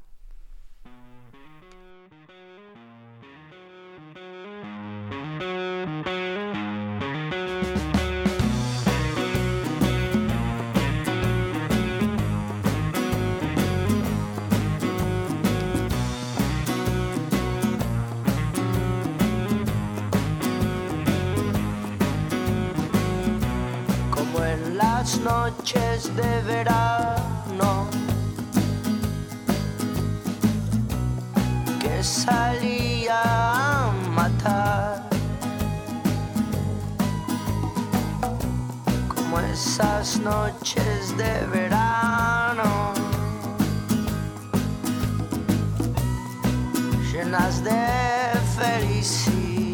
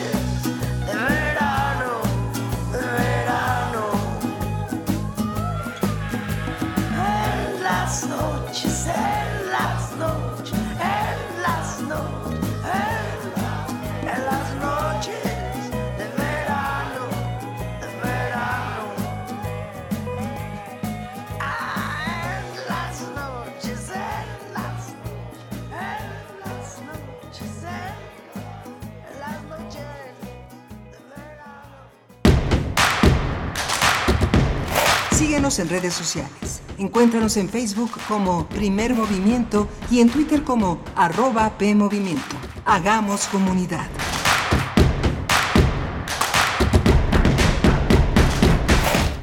Y en primer movimiento continuamos con estas recomendaciones, con estas eh, opciones que podemos tener en este verano de vacaciones y para hablar un poco más, para hablar en esta ocasión de los lugares ocultos que, que, pues, que esconde esta Ciudad de México, está en cabina Enrique Ortiz García, quien es divulgador de la historia y cronista de la Ciudad de México. Bienvenido Enrique, ¿cómo estás? Bien, bien, muchas gracias. Un gusto estar con ustedes. Gracias. Al contrario, hay que decir que esta es una de dos participaciones que tendremos contigo. Muchísimas gracias. Y pues nos traes hijo, lugares ocultos que visitar en la Ciudad de México. Pareciera que esta gran ciudad que está invadida de personas y de ruido y de coches, de tránsito todos los días, no tiene ya lugares ocultos, pero no es así.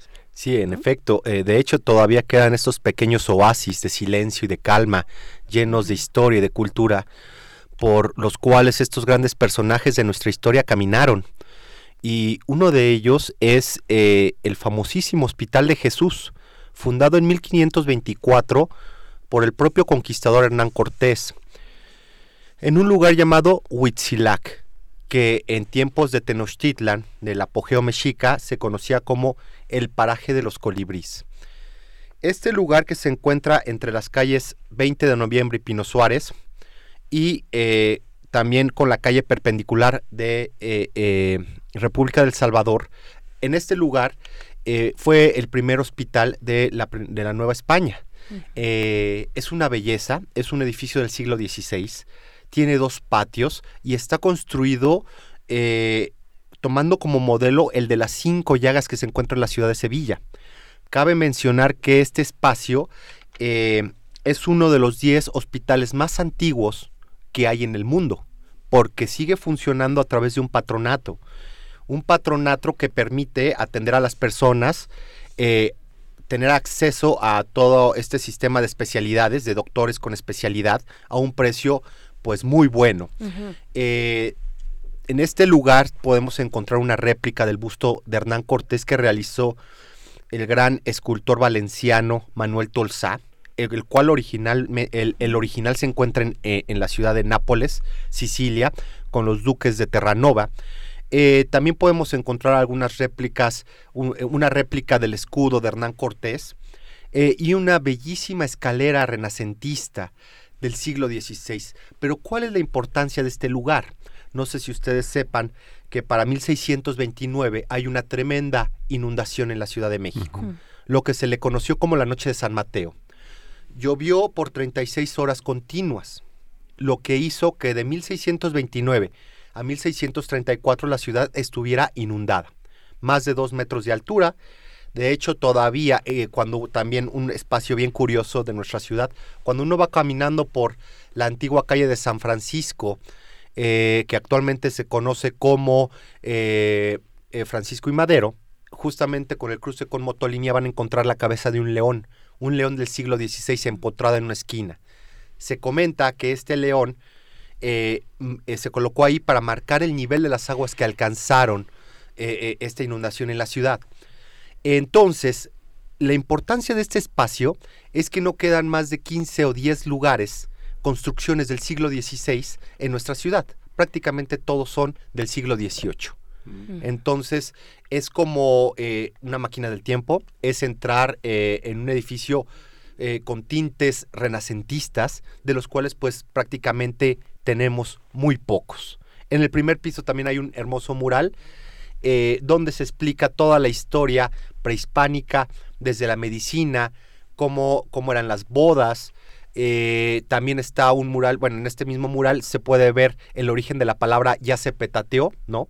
Que entre los antiguos nahuas o mexicas eh, al muerto, pues lo envolvían en su petate para incinerarlo. Se realizaba un bulto mortuorio. también está, por ejemplo, el encuentro, está el encuentro entre Motecuzoma y Hernán Cortés, que se da un 8 de noviembre de 1519.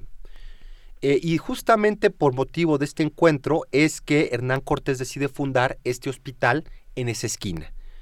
Justamente en la calle de Pino Suárez, a unos cuantos pasos de la entrada del hospital, se puede ver eh, un un- un- una placa conmemorativa con azulejos en donde eh, se ve una pintura ya hispana en el cual se recrea este encuentro entre Motecuzoma y Hernán Cortés.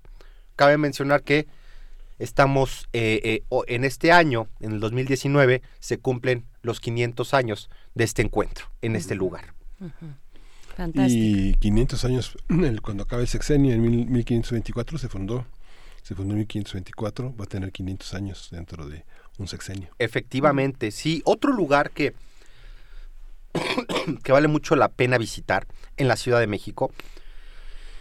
Bueno, es- se, puede, se puede entrar al hospital sin Se- ningún problema. se puede Hay una fachada muy fea, que es la parte, la parte nueva, Sí. pero detrás está este paraíso en el que, bueno, está la consulta externa, se puede atravesar, se, se le dice al policía que se dirige o no hacia el área de los dos patios y uno puede visitarlo digamos, con esta Efectivamente. guía. ¿no? Sí, efectivamente no hay ningún tema. eh, nada más lo único te piden un registro. Sí, ¿no? te Te, piden un registro y se entra por República del Salvador eh, y listo. Eh, otro espacio también que vale mucho la pena es, es la, el Museo Casa Guillermo Tobar de Teresa, ¿no? Eh, este gran intelectual, eh, este gran conocedor de la cultura novohispana y coleccionista de arte. Este espacio eh, pues no tendrá más de dos años que fue fundado. Se encuentra en el número 52 de la calle Va- Valladolid en la colonia Roma. Y evidentemente es parte de lo que es el Museo Sumaya. Ahí vamos a encontrar una gran cantidad de piezas, eh, más de mil piezas eh, fue el acervo personal de Guillermo. Y también vamos a encontrar eh, una gran cantidad de libros, más de 13 mil títulos en su biblioteca, los cuales evidentemente uno no los puede consultar, pero los puede ver a una distancia considerable. Pero en sí, visitar esta casona porfiriana de finales del siglo XIX vale mucho la pena. Eh, hay una gran cantidad eh, de pinturas. Por ejemplo, puede, destaca una de Simón de Pereins, importante pintor del siglo XVI que llega desde Europa. Eh, también hay algunas vírgenes muy hermosas. Eh, entonces es un lugar que uno puede recorrer alrededor de, pues en una hora y vale mucho la pena por las piezas de arte que se encuentran en su interior. Es un lugar en verdad eh, mágico. Y otra, para mí, lo que sería una de las iglesias más hermosas que hay en el centro histórico. ¿Por qué razón? Porque todo su interior no ha sido alterado y se mantiene desde el siglo XVIII. Es Nuestra Señora del Pilar, de la Virgen del Pilar, o de la antigua enseñanza. ¿Por qué tiene este nombre? Porque en este lugar fue donde se estableció el primer, uno de los primeros lugares para la educación de las mujeres en la antigua Ciudad de México. Estamos hablando de que era un convento internado, ¿no? Donde llegaban principalmente criollas y españolas, mujeres, y recibían clases, pero clases de qué? Pues clases para ser buenas hermanas, buenas madres, buenas esposas, buenas hijas. De hecho, eh, la educación la llevaban religiosas de la Compañía de María, esta, esta orden fundada por, eh, eh, fundada por, en México, por María Ignacia Aslor y Echevers, que ella fue hija de los marqueses de San Miguel de Aguayo. Eh, esta importante mujer eh, nace en San Francisco de los Patos, Coahuila, en 1715. Y para que tengan una idea del poder de esta familia, eh, su padre, José Ramón de Aslor, tenía un latifundio de 6 millones de hectáreas, que sería dos terceras partes de lo que actualmente es el país de Portugal. Estamos hablando de que estos terrenos estaban distribuidos en Coahuila, Zacatecas y Durango. Y en esta extensión tenía alrededor de 200 mil a 300 mil cabezas de ganado. Y pues esta Ignacia, María Ignacia, pues teniendo todo el mundo a sus pies, decide eh, eh, volverse religiosa, eh, viaja a España, pide el permiso de- del Papa, del Vaticano, para traer la Compañía de María a tierras americanas, a la Nueva España. Eh, trae a 12, a 12 eh, monjas de lo que es Tudela, España, y funda, funda lo que es eh, esta, este, este, esta iglesia, este templo y este convento en la antigua calle de Cordobanes, que, bueno, lo, importante de esto, entonces, como les decía, la primera iglesia es de 1754, sin embargo, el templo que actualmente vemos está construido por Antonio Guerrero y Torres entre 1762 y 1778. Es, es una belleza este espacio, está, tiene por lo menos seis retablos, todos del siglo XVIII, todos eh, eh, eh, dorados con su, con su capa de oro, ¿no? De 21.5 quilates, siendo los más relevantes el de Ignacio de Loyola, siendo los más relevantes el de, el de la Virgen de Guadalupe. Y es una belleza, incluso eh, eh, la, la fachada eh, que construye Antonio de, de, eh, Guerrero tiene que hacerla abocinada y con solo una portada, cuando la tradición en los conventos de monjas es, son de dos portadas casi gemelas. Eso lo podemos ver en el convento de Santa Catalina de Siena, que se encuentra actualmente en la calle de República de Argentina, pero aquí él tiene que hacer esta modificación porque construye el templo eh, entre dos mansiones señoriales, prácticamente en lo que sería, el, la- le llaman la entrada o la cochera de una de estas mansiones. Por eso está en medio de dos, de dos edificios. Está ahí como apretadita, ¿no? apretada, Ajá. exactamente. eh, del lado del lado derecho se encuentra lo que es el Colegio Nacional, ¿no? Eh, evidentemente este espacio se encuentra en la calle de Donceles. Eh, lo que actualmente es el, el Colegio Nacional fue parte del claustro del convento eh, y por eso precisamente se ve apretada, abocinada, una, una fachada hermosa que es de los últimos momentos del barroco. Estamos hablando de la segunda mitad del siglo XVIII eh, y que destaca en una ventana bocinada lo que es una pequeña figura de alabastro en la cual se ve lo que es la Virgen del Pilar, una virgencita que efectivamente está encima de esta columna, Virgen española que viene de Zaragoza. Una belleza, para mí, eh, el templo más hermoso que tenemos en la Ciudad de México en su interior. Fantástico. Vale mucho la pena ver eso. Fantástico, Enrique. Donceles 102. Pues ahí están estas recomendaciones que todavía nos queda un poquito más antes de despedirnos eh, de ti, Enrique Ortiz García. ¿Qué más? ¿A qué más? ¿A qué otro lugar oculto nos vas a invitar? El, el famosísimo Chapultepec, este espacio que es ideado como un parque recreativo por Porfirio Díaz y por el ministro de Hacienda José Ips Limantur, este personaje que encabezaba a los científicos del porfiriato. Parque de 678 hectáreas que pues deja muy atrás lo que es el famosísimo Central Park de Nueva York, ¿no? Gigantesco nuestro Chapultepec, el Cerro del Chapulín. Eh, les invito, eh, en Chapultepec hay dos opciones que vale mucho la pena eh, visitar. La primera es, evidentemente, visitar lo que es el Museo de Historia Nacional, que fue fundado en 1944, eh, y donde hay unas colecciones hermosísimas. Destacan pinturas del siglo XIX, destacan incluso, ahí podemos encontrar el famosísimo estandarte que usó Hernán Cortés durante la conquista. Podemos encontrar este, este zompantli o muro de cráneos que fue recuperado en la población de Tecuaque, Sultepec de Calpulalpan, en el cual podemos ver tanto cráneos de aliados indígenas como también podemos ver cráneos de españoles y de mulatas. Eh, también podemos ver la fami- la fam- el famosísimo mural de, de- de González Camarena, que es la fusión de dos mundos. Recuerdan esta gran pintura Sí. que es icónica de nuestro país, donde se ve un guerrero águila eh, matando a, bueno, matándose a un conquistador español que va a un caballo. Sí. Ahí está este espacio. También está, eh, están los bustos, tanto de Hernán Cortés como de Cuauhtémoc, y una gran cantidad de piezas que uno no debe de dejar eh, de conocer. Entre ellas, el famosísimo carruaje de Maximiliano de Habsburgo, aquel que al parecer las autoridades de, de Milán le regalan, este que era de lujo, ¿no? Y que formaba parte, que era solo uno de los 31 carruajes que él trajo consigo o que adquirió estando en México. Carruajes que estaban distribuidos entre el Jardín Borda de Cuernavaca, Palacio Nacional y Castillo de Chapultepec. Eh, toda la parte de, de- de lo que es el castillo es una joya. Sin embargo, si uno camina alrededor, justo donde uno encuentra la casa colorada o la casa de guardias que por muchos años alojó lo que fue la casa de los espejos, ¿no?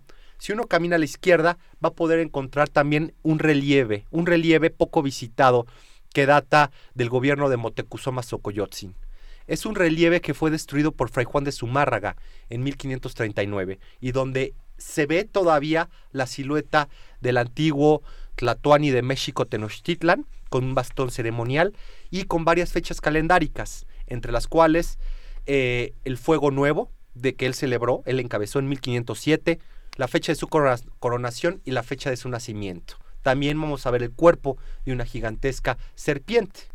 Y finalmente, eh, también si caminamos, reitero, de la Casa Colorada a la izquierda, caminaremos y llegaremos al famoso cenotafio o al obelisco.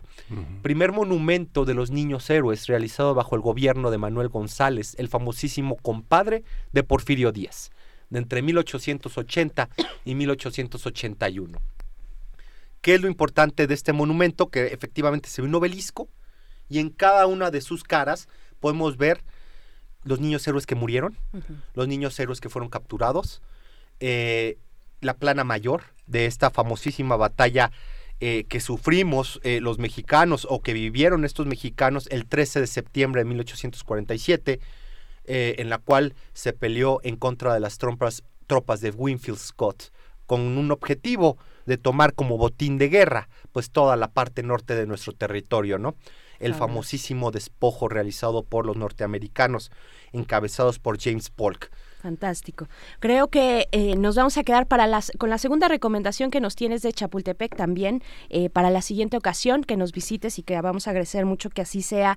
Enrique Ortiz García, divulgador de la historia y cronista de la Ciudad de México, en estos lugares ocultos que visitar, el Hospital de Jesús, el Templo de Nuestra Señora de la Enseñanza, eh, también algunos lugares de Chapultepec, que se queda uno pendiente. Sí, Muchísimas sí, sí, gracias. Claro. No, un gusto. Gracias. Gracias, Enrique. Gracias. Pues vamos a hacer el corte de la hora. Despedimos a la radio Nicolaita. Nos encontramos con ustedes el próximo lunes a las 8 de la mañana. Por el momento vamos a escuchar esto. Vamos a escuchar para Edgar Bennett I Walk the Line de Alien Sex Friend.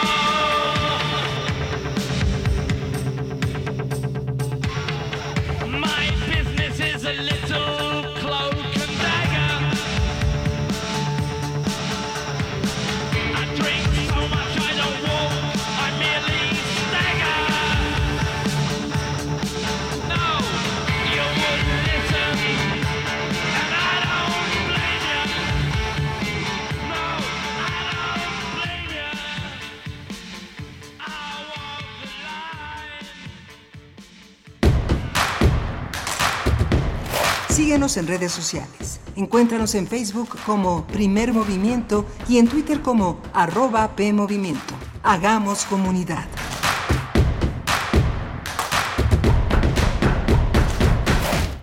La autonomía de la UNAM la llevamos en nuestro ADN. Es nuestra esencia y nuestro orgullo. Nos ha dado esa identidad que cada uno creamos y recreamos en las aulas, en las bibliotecas y en cada espacio. Gracias a esta identidad somos una comunidad orgullosa que ve hacia adelante. La autonomía es nuestra herencia. Es nuestra herencia. UNAM, 90 años de autonomía. ¿Quiénes hacen la ciencia? ¿Cómo se suma la ciencia a las soluciones de los problemas iberoamericanos? Científicos, investigadores y académicos de Iberoamérica hablan de los avances en ciencia, tecnología e innovación que inciden en nuestra vida. La ciencia que somos. ciencia que somos. Iberoamérica al aire. Viernes a las 10 y media de la mañana. 96.1 de FM. Retransmisión, domingos a las 9.30 de la mañana por el 860 de AM. Radio UNAM. Experiencia sonora. De un año, hemos transformado la vida pública de nuestro país. El grupo parlamentario del PT aprobó la reforma educativa en beneficio de estudiantes, maestros y ahora la educación inicial será garantizada por el Estado. Defendimos a los trabajadores y votamos en contra de la reforma a la ley del SAR. Impulsamos y votamos la paridad sustantiva de género. Velamos por tu seguridad y aprobamos la Guardia Nacional. El PT está de tu lado. Existen delincuentes que te envían un correo electrónico falso de tu banco indicando problemas en tu cuenta o una actualización de datos. Te piden ingresar a una liga y enviarles tu información personal. 1. Nunca proporciones tus datos a desconocidos. 2. Cambia periódicamente tus contraseñas. 3. Si tienes dudas, contacta a tu banco. Para más información, acércate a la Conducef. Gobierno de México. Niños y niñas, ¿se aburren en vacaciones? No se queden en casa. Vengan al curso de verano de Radio UNAM. Para peques entre 8 y 11 años, del 8 al 26 de julio de 9 a 2.30 de la tarde. Habrá música, danza, artes plásticas, experimentos divertidos, jugaremos a la radio y, haremos nuevos amigos. Informes al 56 23 32 73. Cupo limitado. Radio UNAM los espera. La vamos a pasar increíble. ¡Ven! Siento mundos diferentes. ¡Ven! ¡Wow! Ya son 24 años de disfrutar el Festival Internacional de Cine para Niños. ¡Y no tan niños! ¡Ven! Del 6 al 11 de agosto. ¡Ven! Encuentra la música de primer movimiento día a día en el Spotify de Radio UNAM y agréganos a tus favoritos.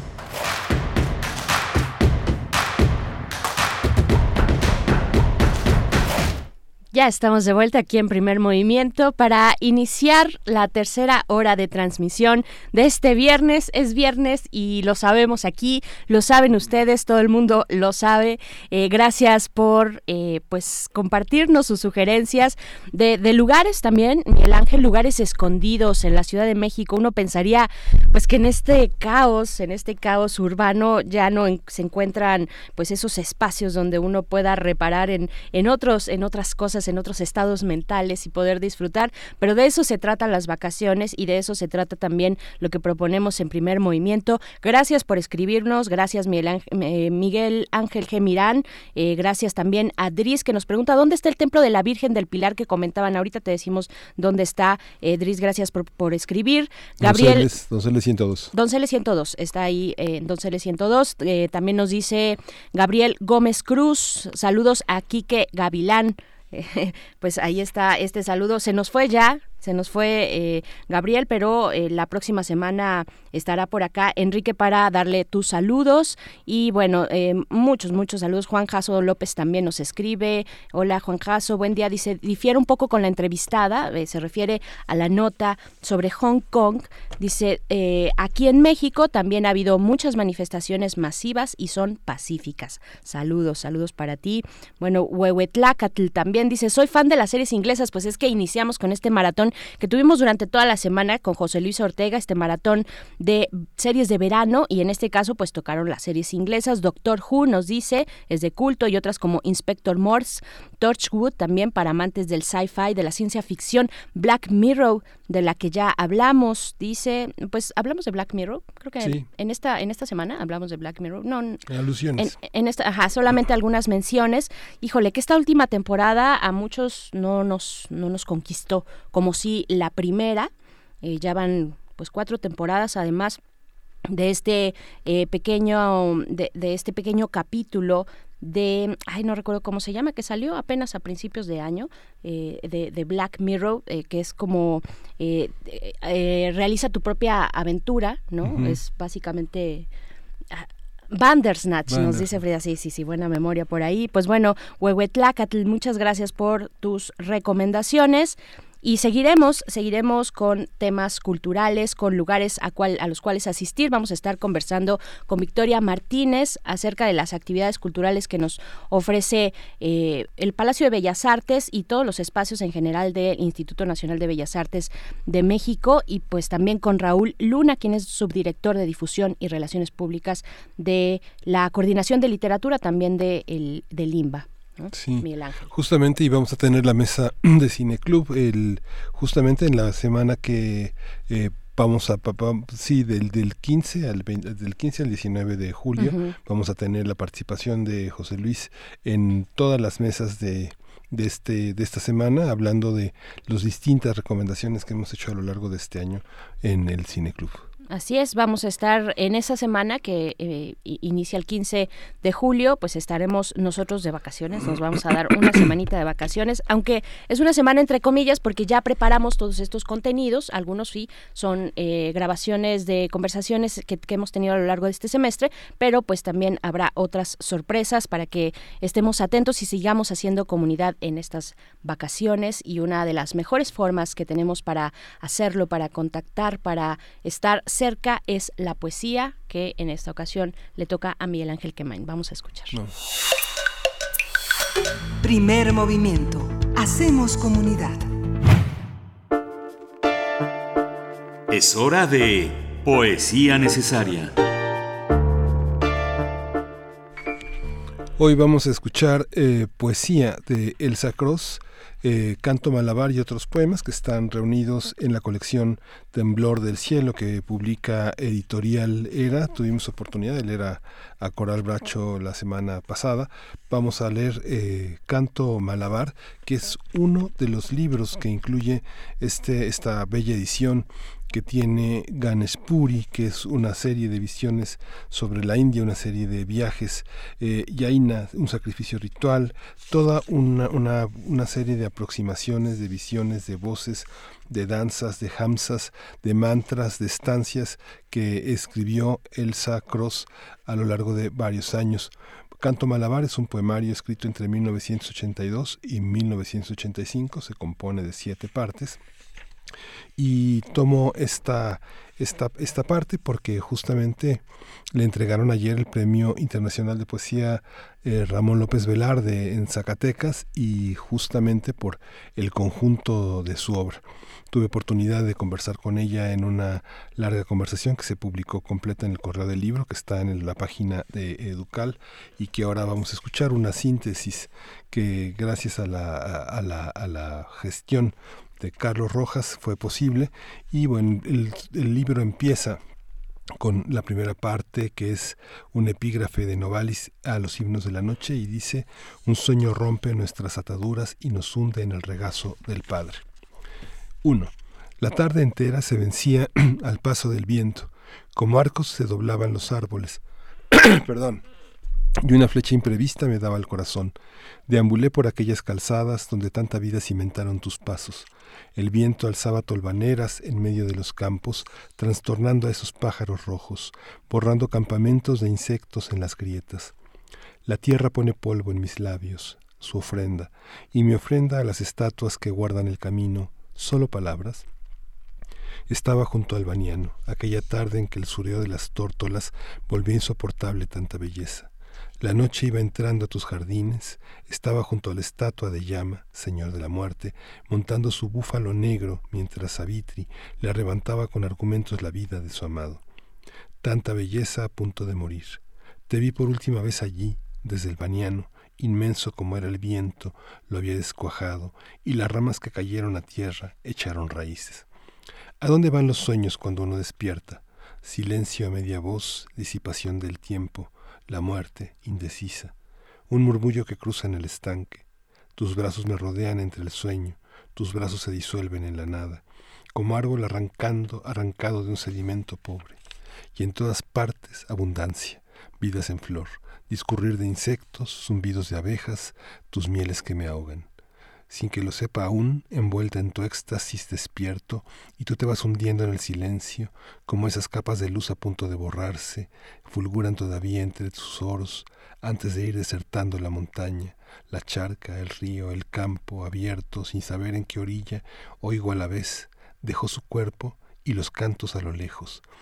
Todo se detiene en tu silencio, en mí tu imagen, ungida como una estatua, tu mirada vuelta al infinito.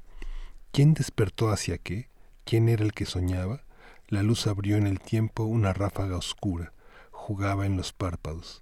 La luna entera se derramó sobre el campo y es agua sobre la almohada como ambrosía, pues al tiempo en que te duermes para siempre, despierto con un jugo muy dulce entre los labios, exaltada en un gozo que fulgura en mi cabeza, se enciende en mi espalda como anguilas. Afuera la luna llena, músicas perdidas, tus ojos desde el fondo de una noche sin pausa. Vamos a oír el sacroso. Y algo asciende como marea, como un oído que se llena de agua y percibe en los tumbos del oleaje solo músicas tenues, roces anclados en otras formas de luz, de movimiento. Yo creo que lo que tiene que hacer uno es fluir en medio de lo que sea, ¿no? No puede uno estacionarse en las dolencias y las enfermedades, ¿no? O instalarse en la tragedia de tal o cual cosa. Hay que, hay que salir de eso. Si uno está vuelto hacia afuera únicamente, pues debe ser totalmente infernal, viendo lo que se supone que está pasando alrededor. Si no hay un ancla interna que lo, lo lleve a uno a la posibilidad de tener otra perspectiva del mundo, de las cosas, de sí mismo. Yo lo siento que es como estar presas en una corriente centrífuga tremenda. La meditación yo creo que va más allá de todo eso está más allá del cuerpo, de los sentidos, de la mente, del subconsciente, del inconsciente, del ego antes de todo esto. Es realmente un sustrato muy profundo de la propia interioridad. Más nos vale tener compasión hacia nosotros mismos y hacia lo que está pasando, ¿no?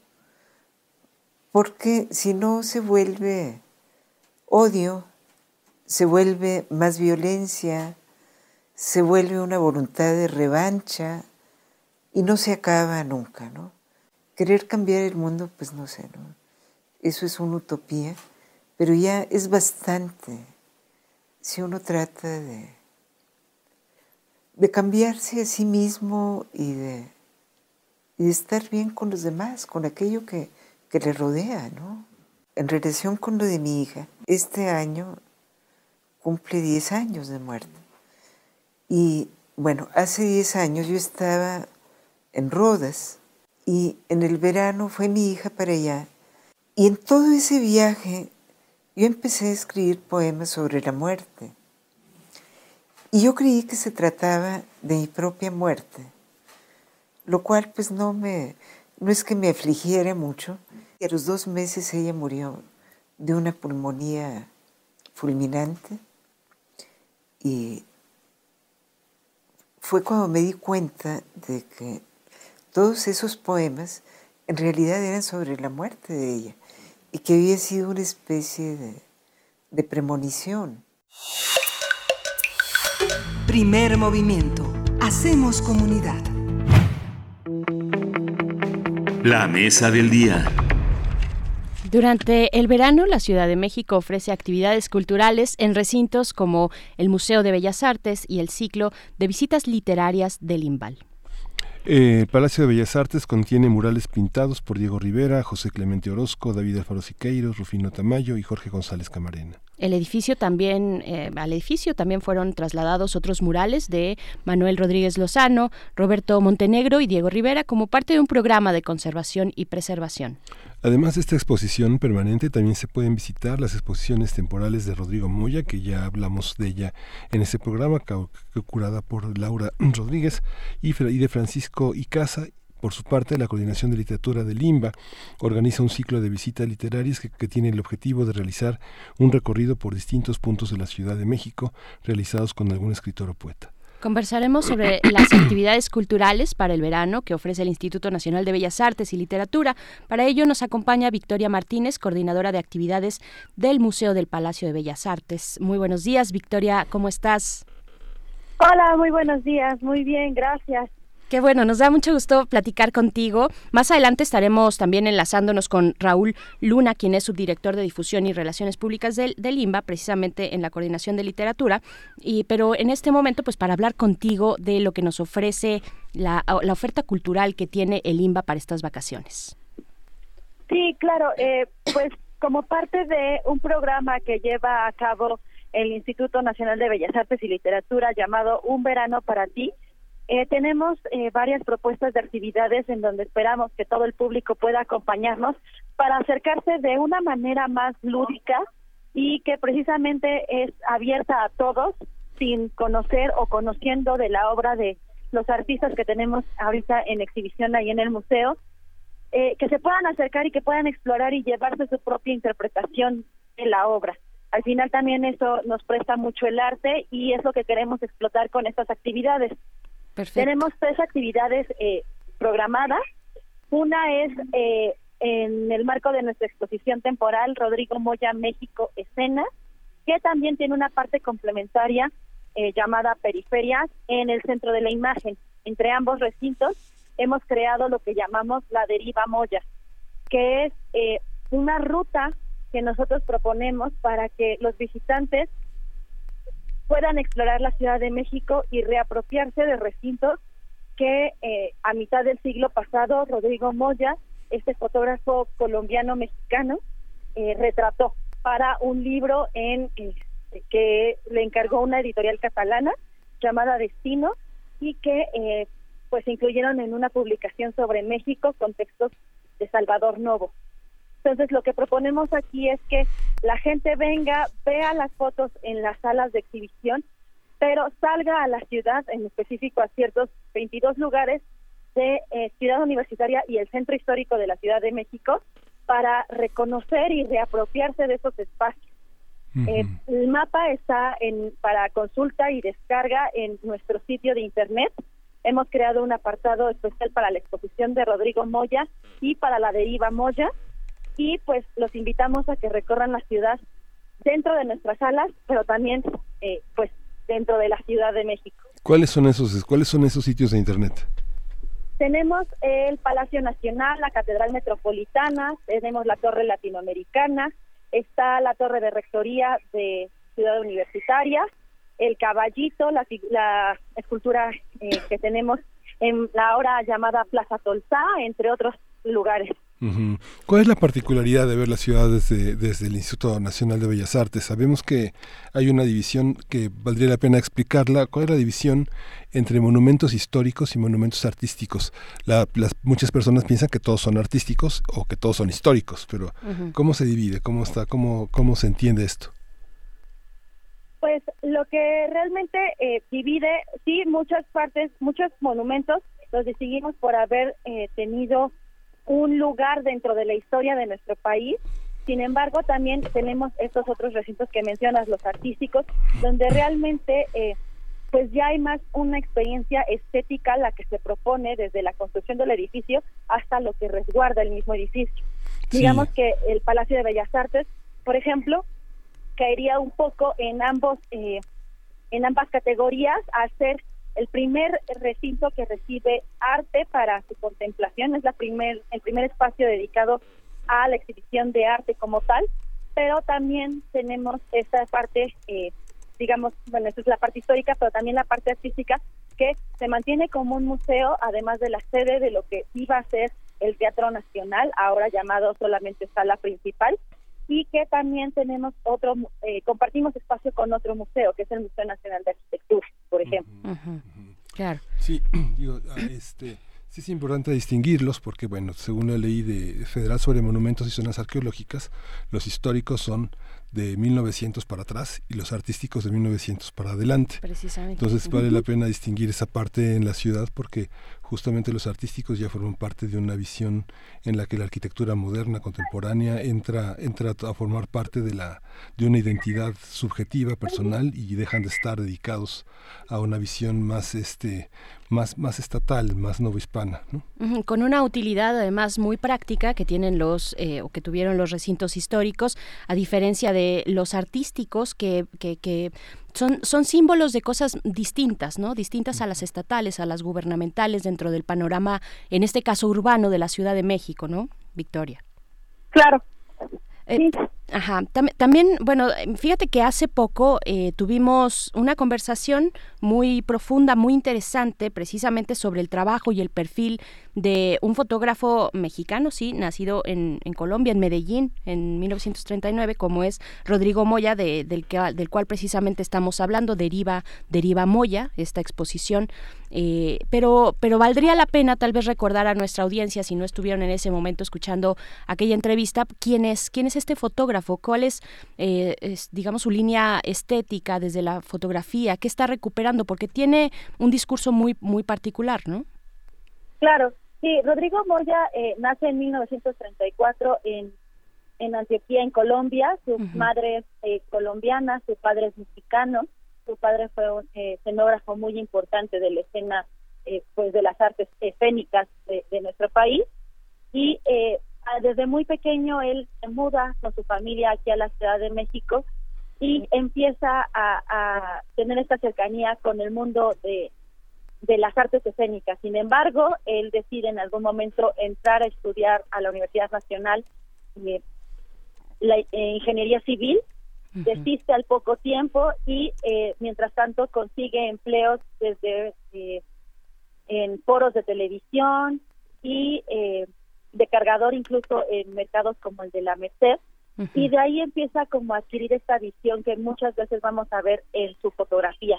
Él lo que propone y lo que explora es eh, sí el, el punto fotoperiodístico de eh, la ciudad, todo lo que pues creaba noticia o que construía estos reportajes que se imprimían en, en revistas como Hoy y Mañana o Sucesos o Siempre, que han sido de las revistas como más eh, recordadas eh, hasta nuestros días en el género fotoperiodístico, Ujú. pero también digamos que él habla de un segundo Moya, que es el Moya que, que construye un discurso personal a partir de eh, lo que él vive, lo que él ve, con una visión muy crítica y analítica de, de lo que está viviendo a su alrededor.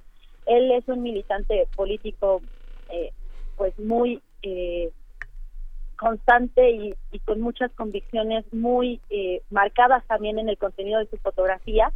Y es también esa parte que vamos a ver en, en las exposiciones que tenemos ahorita en, en los museos que es eh, sí la versión fotoperiodística la que digamos le daba un trabajo y se imprimía en, en las revistas, pero también este Moya que da su visión y su propio análisis de la situación eh, que trae la modernización de la Ciudad de México y del país completo hacia mitad del siglo XX.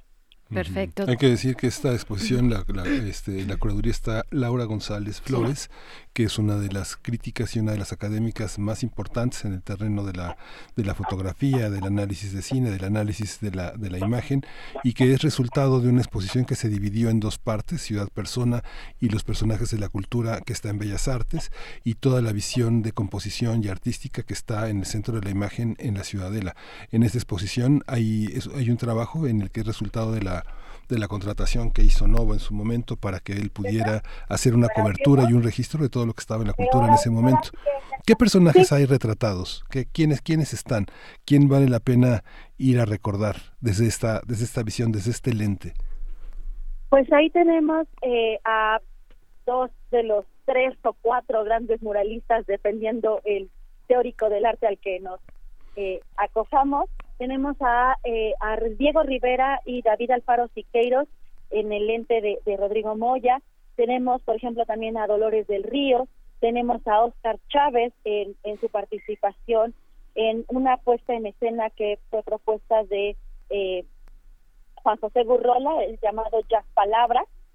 Y tenemos, por ejemplo, también a Mariana Jean Paul y o eh, tenemos ahí también a un personaje bastante peculiar que es el, el, el güero eh, Batirjas, me parece, o Barrijas, que es este eh, pues eh, asesino a sueldo que trabajó para muchos políticos mexicanos y que eh, el Rodrigo Moya accede a pues a su mundo y le concede una entrevista como para poder eh, retratarlo en una sesión de, de fotografías. Aquí tenemos algunas de las fotos que logró en esa en esa reunión con este personaje. Fantástico. Victoria, Victoria Martínez, también tenemos otras actividades que queremos compartir, actividades culturales desde Limba. ¿Qué más eh, quieres ofrecer a la audiencia? Sí, eh, pues como parte de nuestro acervo permanente, eh, tenemos también, eh, hemos creado eh, juegos de mesa para poder dar un cierre a la visita de nuestra colección permanente, que son los 17 murales que están en primer y en segundo piso del Palacio de Bellas Artes y que fueron eh, hechos por siete diferentes artistas, todos pertenecientes a esta corriente del llamado muralismo mexicano en sus distintas etapas. Tenemos una lotería basada en los contenidos de el díptico sobre Cuauhtémoc que hace eh, David Alfaro Siqueiros entre 1950 y 1951.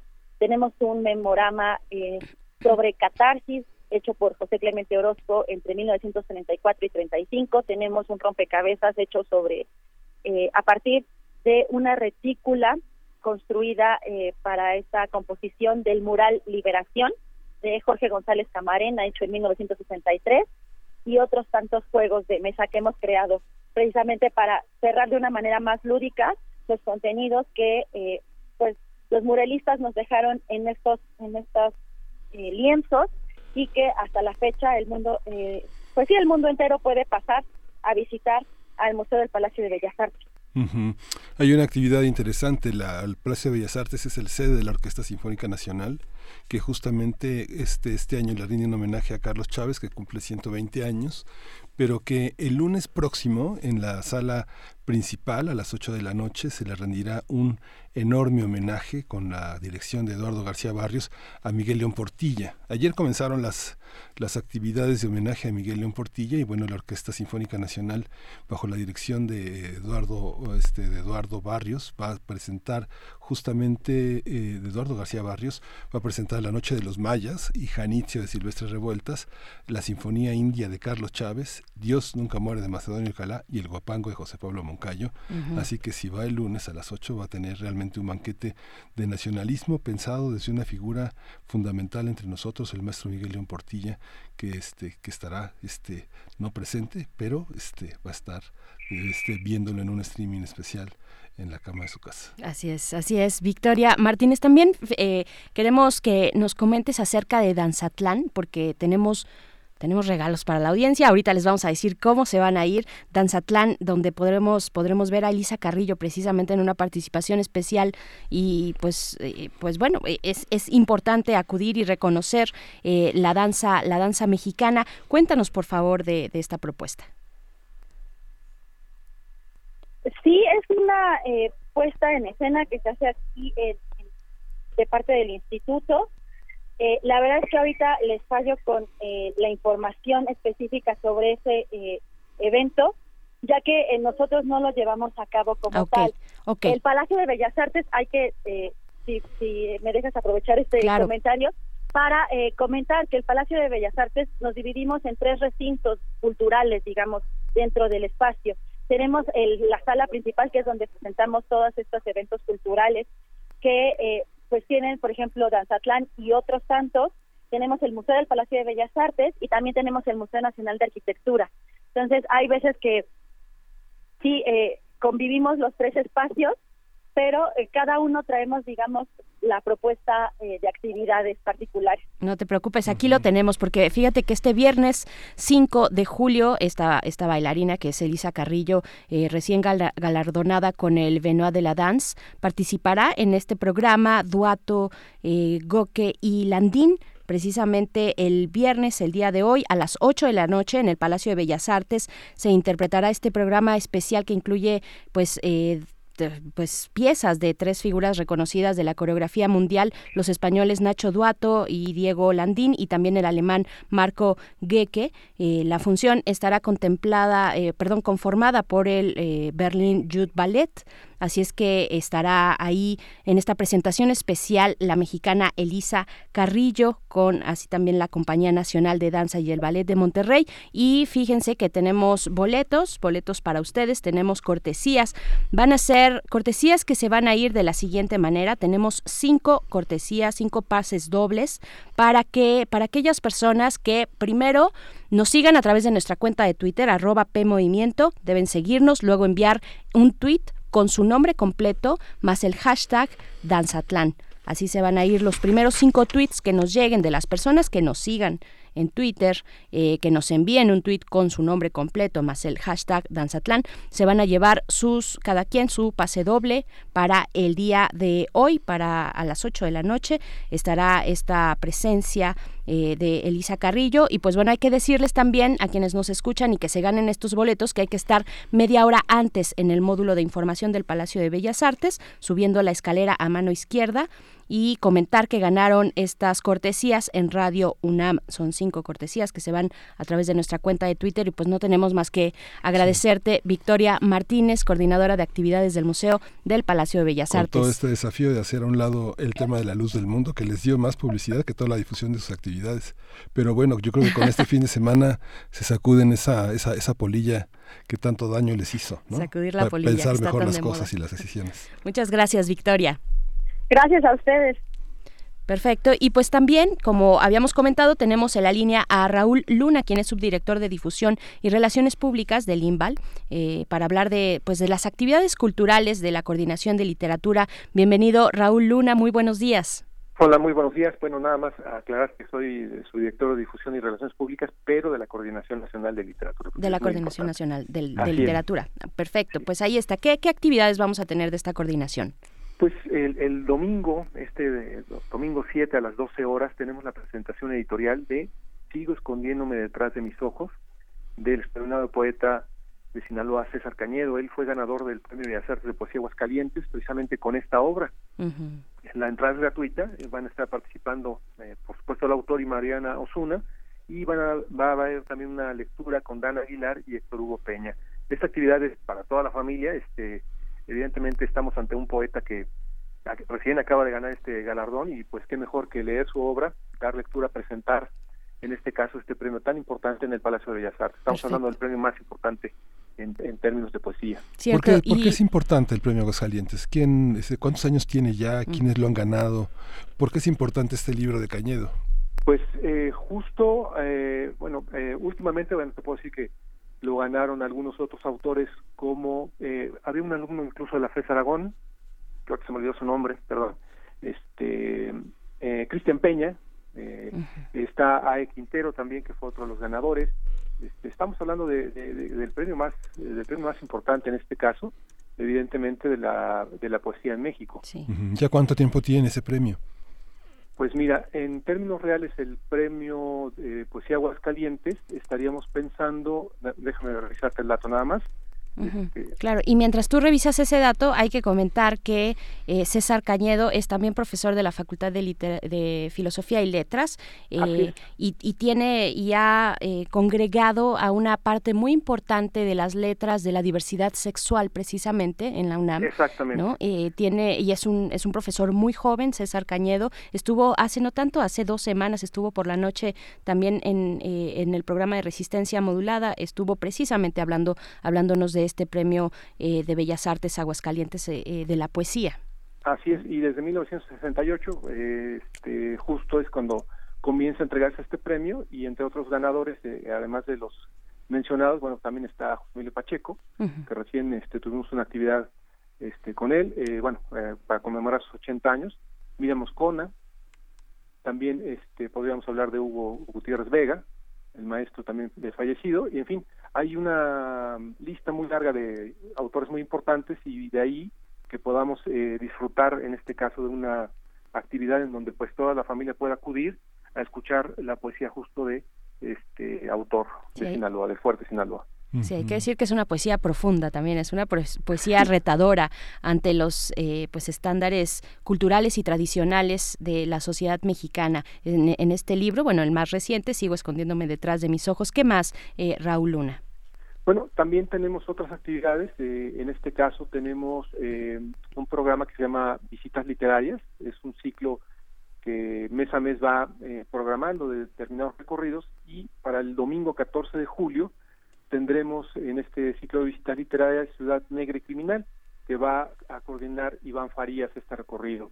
Eh, ¿Qué podrán ver eh, las personas que acudan? Bueno, pues eh, primero, pues eh, salirnos un poco a veces del teléfono, salirnos de las salas, caminar por el centro histórico, que es bien sabroso este, los domingos a las 10 de la mañana, se hacen estos recorridos. Y en este caso en concreto, bueno, pues eh, visitar algunos lugares en donde se filmaron películas emblemáticas de, eh, del dúo Gabaldón Revueltas, ¿verdad? Eh, y abordar eh, pues de manera directa pues todo este trabajo que se hizo sobre nota roja, espías, gángsters, en fin, que, que pues eh, están ahí en las calles, hay que salir nada más a, a caminar eh, con Iván Farías y él nos va llevando de la mano un poquito para ver cómo, cómo se fueron creando, de dónde se tomaron algunas ideas, bueno, está el barrio chino, por supuesto, la Alameda Central, ¿no? El, el centro histórico, bueno, que es rico en historias, y justo lo que hace Iván Farías es llevarnos de poco a poco y platicarnos en dónde eh, surgen estas ideas o cómo se fueron rodando estas películas un poco y pues evidentemente uno camina a las calles de la Ciudad de México y nunca se imagina en dónde en dónde pudo ser grabado. Yo yo pienso que es uno de los paseos, eh, uno de los ciclos más bonitos para caminar, sobre todo este, en los domingos y e ir acompañados de toda la familia, ¿no? Este se recomienda eh, leer el complot mongol. Claro, por en supuesto. este caso, este y, y bueno, pues es, es, es una es un recorrido muy bonito. Eh, la mm, forma de inscribirse es a través del teléfono que voy a dar a continuación, Muy bien. que es el 4738-6300, extensión 6727 A ver. con Susana Sánchez, eh, de 10 a 15, 30 horas, de lunes a viernes. Ella está atenta a toda la gente que quiera ir. Siempre hay un cupo porque pues eh, los grupos eh, numerosos este, pues hay que tenerlos controlados. En este caso son máximo 30 personas y el recorrido está recomendado para personas eh, mayores de 13 años, ¿no? Porque pues eh, pues, pues para que se, se interesen lo suficiente en, en el recorrido. Por supuesto. Voy vamos a repetir el teléfono, es el 47 38, 38, 63 00. 00, extensión 6727, y las recomendaciones para leer de lectura son Días de Combate de Paco Ignacio Taibo II, Casi el Paraíso de Luis Espota, de F Confidencial, de J.M. Servín, y eh, El Complot Mongol. En este caso estaremos pensando para que puedan este, disfrutar mucho mejor el viaje. Claro que también te vale que si no han leído ninguno de estos libros, pues también acudan porque sean, sean charlas muy, muy interesantes, incluso entre los participantes, eh, que nos llevan a, a compartir a- a- incluso hasta experiencias, ¿no? Hay gente que acude a los paseos que ya es mayor y que a veces nos cuenta cosas bien bonitas este, porque fueron testigos de alguna cuestión o conocen algún otro detalle y, este, y pues también son como libros abiertos ellos. Fantástico.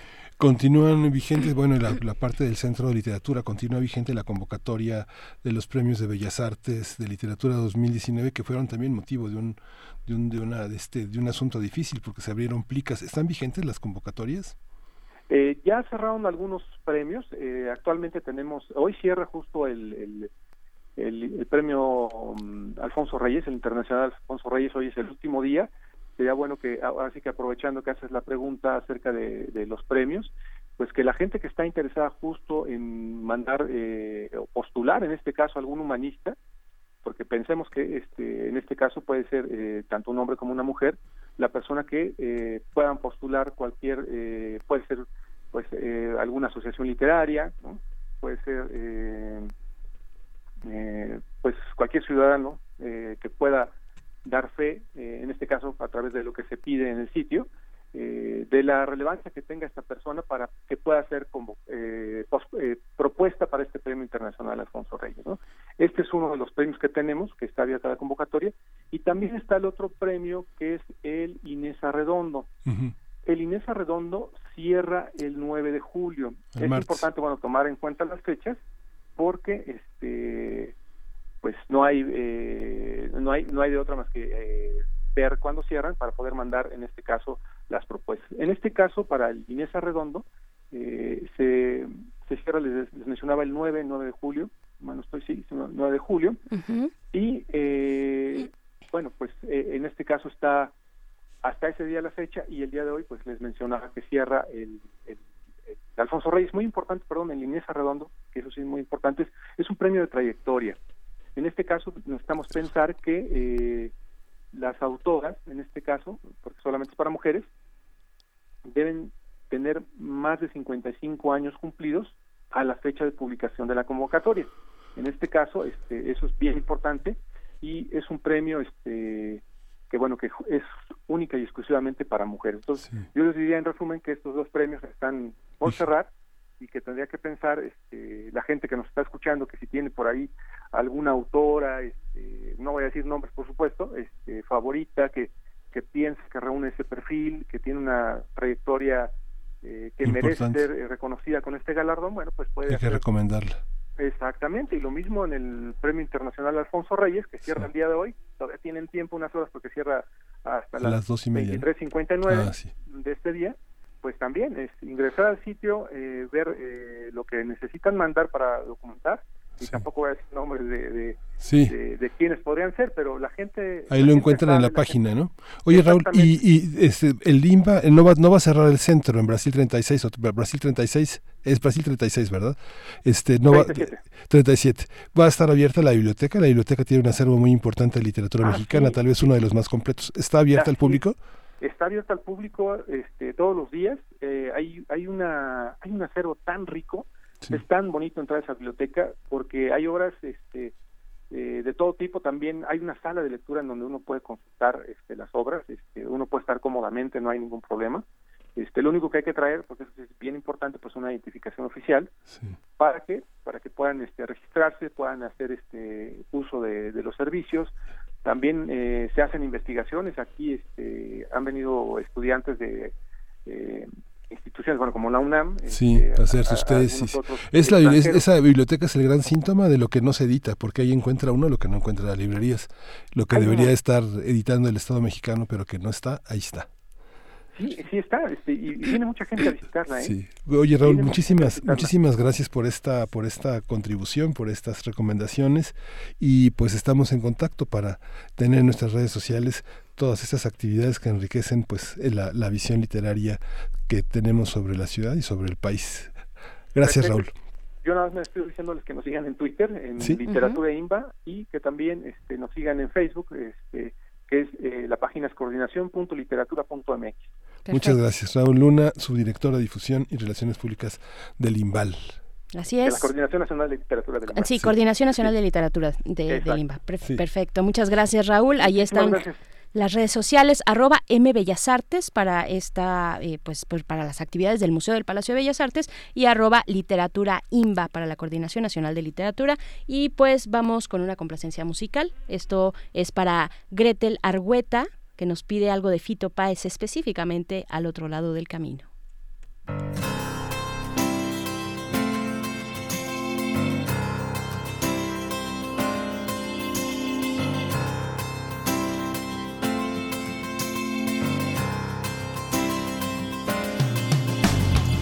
Me gusta estar al lado del camino, fumando el humo mientras todo pasa. Abrir los ojos y estar vivo, tener que vermelas con la resaca. Entonces navegar se hace preciso en barcos que se estrechen en la nada. Vivir atormentado es sentido, creo que esta sí es la parte más pesada. En tiempos donde nadie escucha a nadie. En tiempos donde todos contra todos. En tiempos egoístas y mezquinos. En tiempos donde siempre estamos solos. Habrá que declararse incompetente en todas las materias de mercado. Habrá que declararse un inocente. O habrá que ser abyecto y desalmado. Yo ya no pertenezco a ningún ismo. Me considero vivo y enterrado. Yo puse las canciones en tu Walkman. El tiempo a mí me puso en otro lado. Tendré que hacer lo que es no debido. Tendré que hacer el bien y hacer el daño. No olvides que el perdón es lo divino. Y errar a veces suele ser humano. No es bueno nunca hacerse de enemigos que no estén a la altura del conflicto, que piensan que hacen una guerra y se hacen pis encima como chicos, que rondan por siniestros ministerios haciendo la parodia del artista, que todo lo que brilla en este mundo tan solo les da caspa y les da envidia.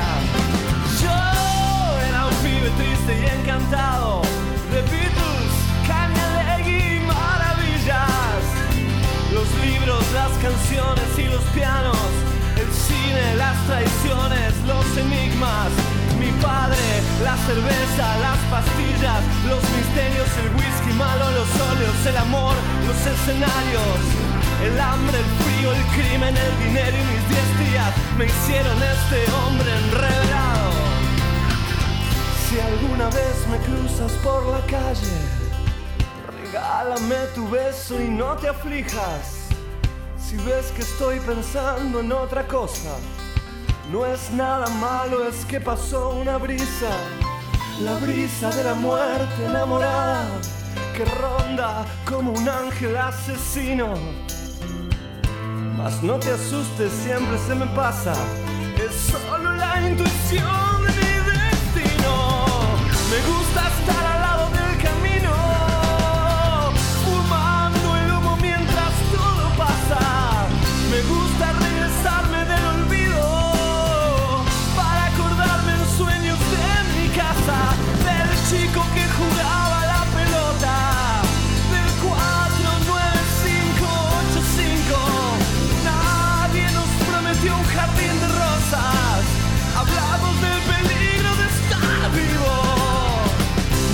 divertir a tu familia mientras el mundo se cae a pedazos. Oh, me gusta estar al lado del camino. Me gusta sentirte a mi lado. Oh, me gusta estar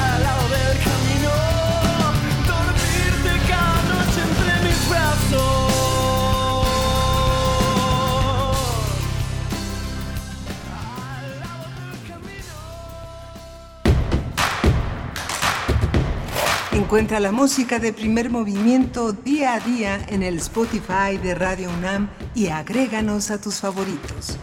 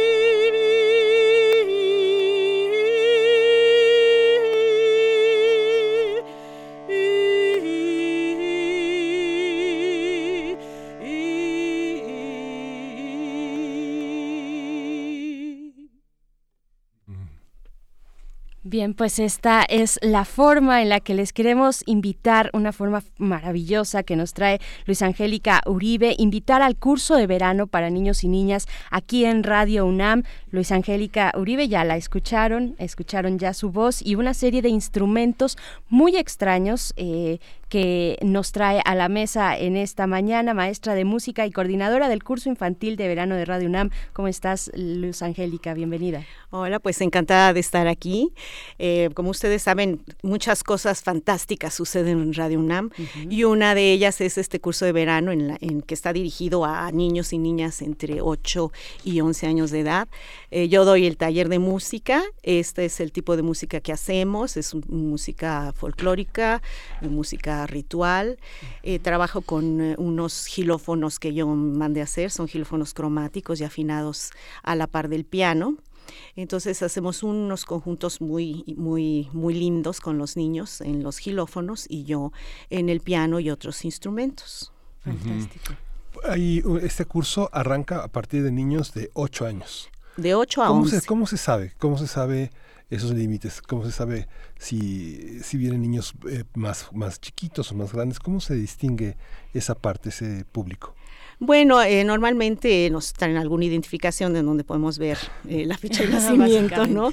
Pero eh, en realidad lo que necesitamos es eh, niños que ya eh, tengan eh, desarrollada lectoescritura Ajá, lectoescritura. y que todavía no entren en la adolescencia, porque entonces ya enfrentamos otro tipo de eh, problemas de aprendizaje, ¿no?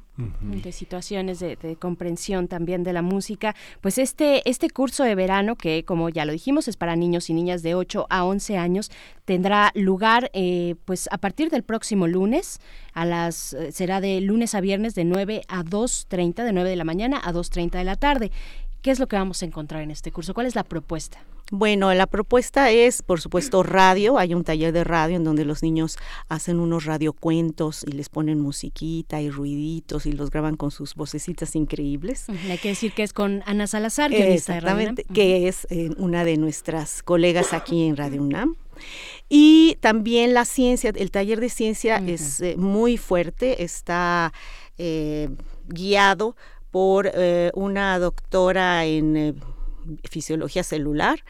Y los temas del taller de ciencia de este año van a ser Leonardo da Vinci, Hipatia, Newton, eh, se habla un poco de física, un poco de biología, van a abordar temas como la adaptación evolutiva de animales que viven en, en condiciones extremas, es muy interesante, como los peces en agua helada, o, por ejemplo, el parásito tenia. Mm, fantástico. Bueno, yo voy a decir esta planta de maestros y maestras que te, pues es- que están al frente de este curso infantil de verano, eh, Rocío Rosas Fuentes en la danza, Carolina Arias en las artes, Alejandra Sarmina también en, en ciencias como ya lo mencionabas, Ana Salazar, radiocuento, Luz Angélica Uribe, es decir, tú, como mm, pues en la parte de la música y en la coordinación de este taller.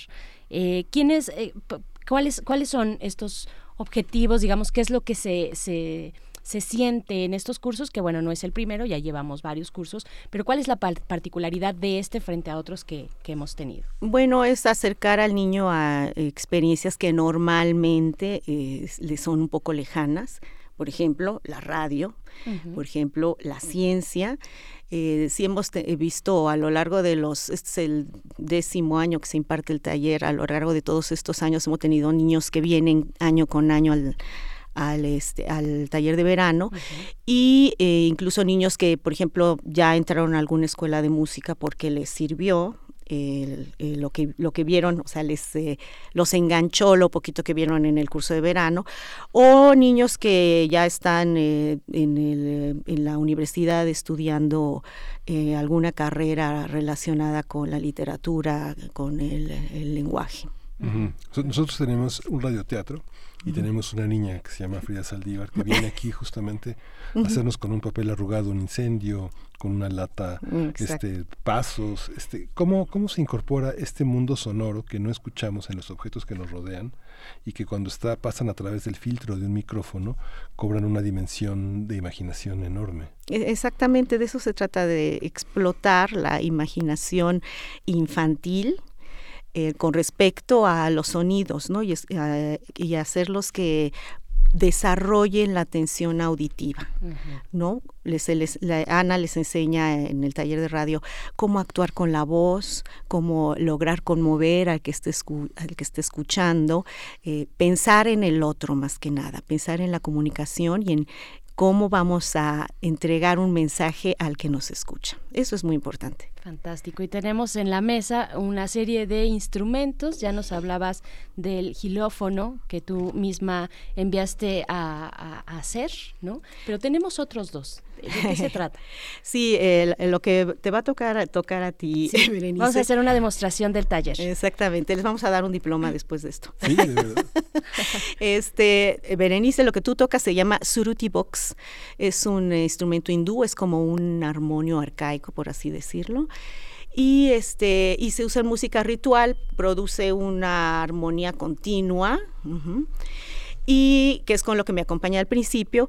Y lo que vas a tocar tú, Miguel Ángel, es el waterphone, que es una eh, es un instrumento al que se le pone agua adentro y se frota con un arco y produce sonidos muy extraños, un poco terroríficos. Sí, Luz Angélica decía que alguien juntó dos sartenes en su casa y le, le puso agua. Sí, de veras, así surgió ese instrumento, es increíble. pero- Muy bien. Y, y ya nos vas a poner a prueba entonces. Exactamente. A ver, ¿qué es lo que vamos a hacer? Entonces, tú ya sabes, nada más es abrir y cerrar la sí, tapita. Perfecto. Y Miguel, y Miguel Ángel puede hacer lo que quiera. El Suruti Box.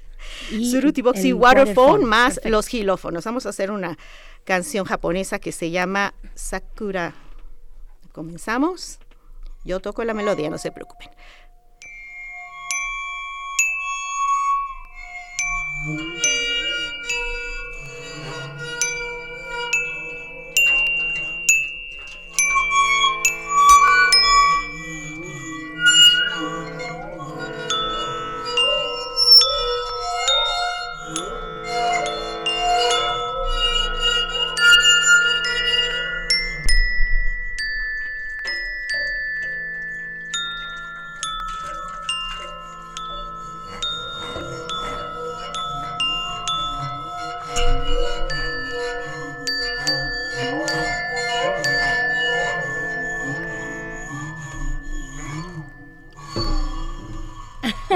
Falta venir opus 1 al del curso de verano. Sí, sí, no, no, sí, tenemos que venir un par de ocasiones para dominar estos instrumentos, pero están fantásticos, de verdad. Eh, muchísimas gracias, Luz Angélica. A ver, pues invítanos, invítanos de nuevo a quienes nos están escuchando, eh, que traigan a sus chiquitos, a sus niñas. Eh, ¿Cuál es? ¿Hay un cupo limitado? ¿no? Sí, hoy es el último día de inscripciones. Estaré aquí en vacaciones en la oficina, inscribiendo a todos aquellos que quieran asistir a nuestro curso. Eh, estaré en oficina de 11 a 2 y de 5 a 7. Les tengo que dar una ficha para que depositen en el banco y luego me tienen que mandar el, el pago por correo. Y el lunes arrancamos a las 9 de la mañana. Es importante que los niños traigan un buen lunch y ropa cómoda porque sí tienen bastante actividad física. Y eh, bueno, pues ya saben, eh, para niños y niñas entre 8 y 11 años de edad, son tres semanas eh, la- lo que dura el curso. Terminamos el viernes 26 de julio. Perfecto. Hay que decir que este eh, curso de verano de Radio UNAM para niños y niñas tiene un costo. El costo por niño por las tres semanas es de 2.800 pesos y para eso la ficha bancaria que tienen que obtener el día de hoy, que estarás tú presente aquí, de 12 a 2 y de 5 a 7. Casi, casi la tercera parte de cualquier curso de verano en el mercado. Sí, Pues Son eh, sí, sí, Ah, sí, eh, sí tratamos de que nuestros cursos sean Sí, accesibles. van a estar seguros, es- este Radio UNAM es un no lugar seguro, tiene protección civil, tiene Sí. todas las condiciones para que los niños le pasen bien, ¿no? Perfecto. Eh, ¿Y el lunes todavía hay posibilidad de inscribirse o solo es hasta el día de hoy? Pues el lunes eh, va a ser un poco más complicado porque el lunes ya estamos dando Ya. clases, Claro. entonces eh, el tiempo para dedicarnos a inscripciones va a ser más limitado, pero bueno, buscaremos hacerlo. Perfecto. Música, coreografías dinámicas, artes plásticas, taller de ciencia, radiocuento, de lunes a viernes de 9 a 2.30, de 9 de la mañana a 2.30 de la tarde. Eh, pues ahí están los informes al teléfono también, el 56 23 32 72, de 11 de la mañana a 3 de la tarde y de 5 a 7 de la noche. Cupo limitado para 34 niños, niñas, niñes. Muchas gracias. Muchas gracias por estar acá. Luz Angélica Uribe, maestra de música y coordinadora de este curso infantil de verano de Radio UNAM. Gracias. Gracias a ustedes. Para los que estaban preocupados por los libros de texto, muy probablemente, muy probablemente estén listos para agosto. Y bueno, ya la, ya la Fiscalía General de la República emitió una orden de aprehensión contra Emilio Lozoya por el caso de Brecht. Perfecto, pues así es como nos despedimos, no sin antes y ahora sí la última invitación para que escuchen este fin de semana Gabinete de Curiosidades y cuando el rock dominaba al mundo. La programación de Radio UNAM no se detiene, estaremos acompañando sus vacaciones. Nosotros volvemos el próximo lunes a las 7 de la mañana y pues ahora sí, nos despedimos, Miguel Ángel. Sí, gracias. Gracias a Javier Méndez por habernos llamado toda la semana, por estar con nosotros, por hacer comunidad. A todos los que están en Twitter, en Facebook, aquí los esperamos, aquí nos reunimos. Eh, esto fue Primer Movimiento. El mundo desde la universidad. Radio UNAM presentó Primer Movimiento. El mundo desde la universidad.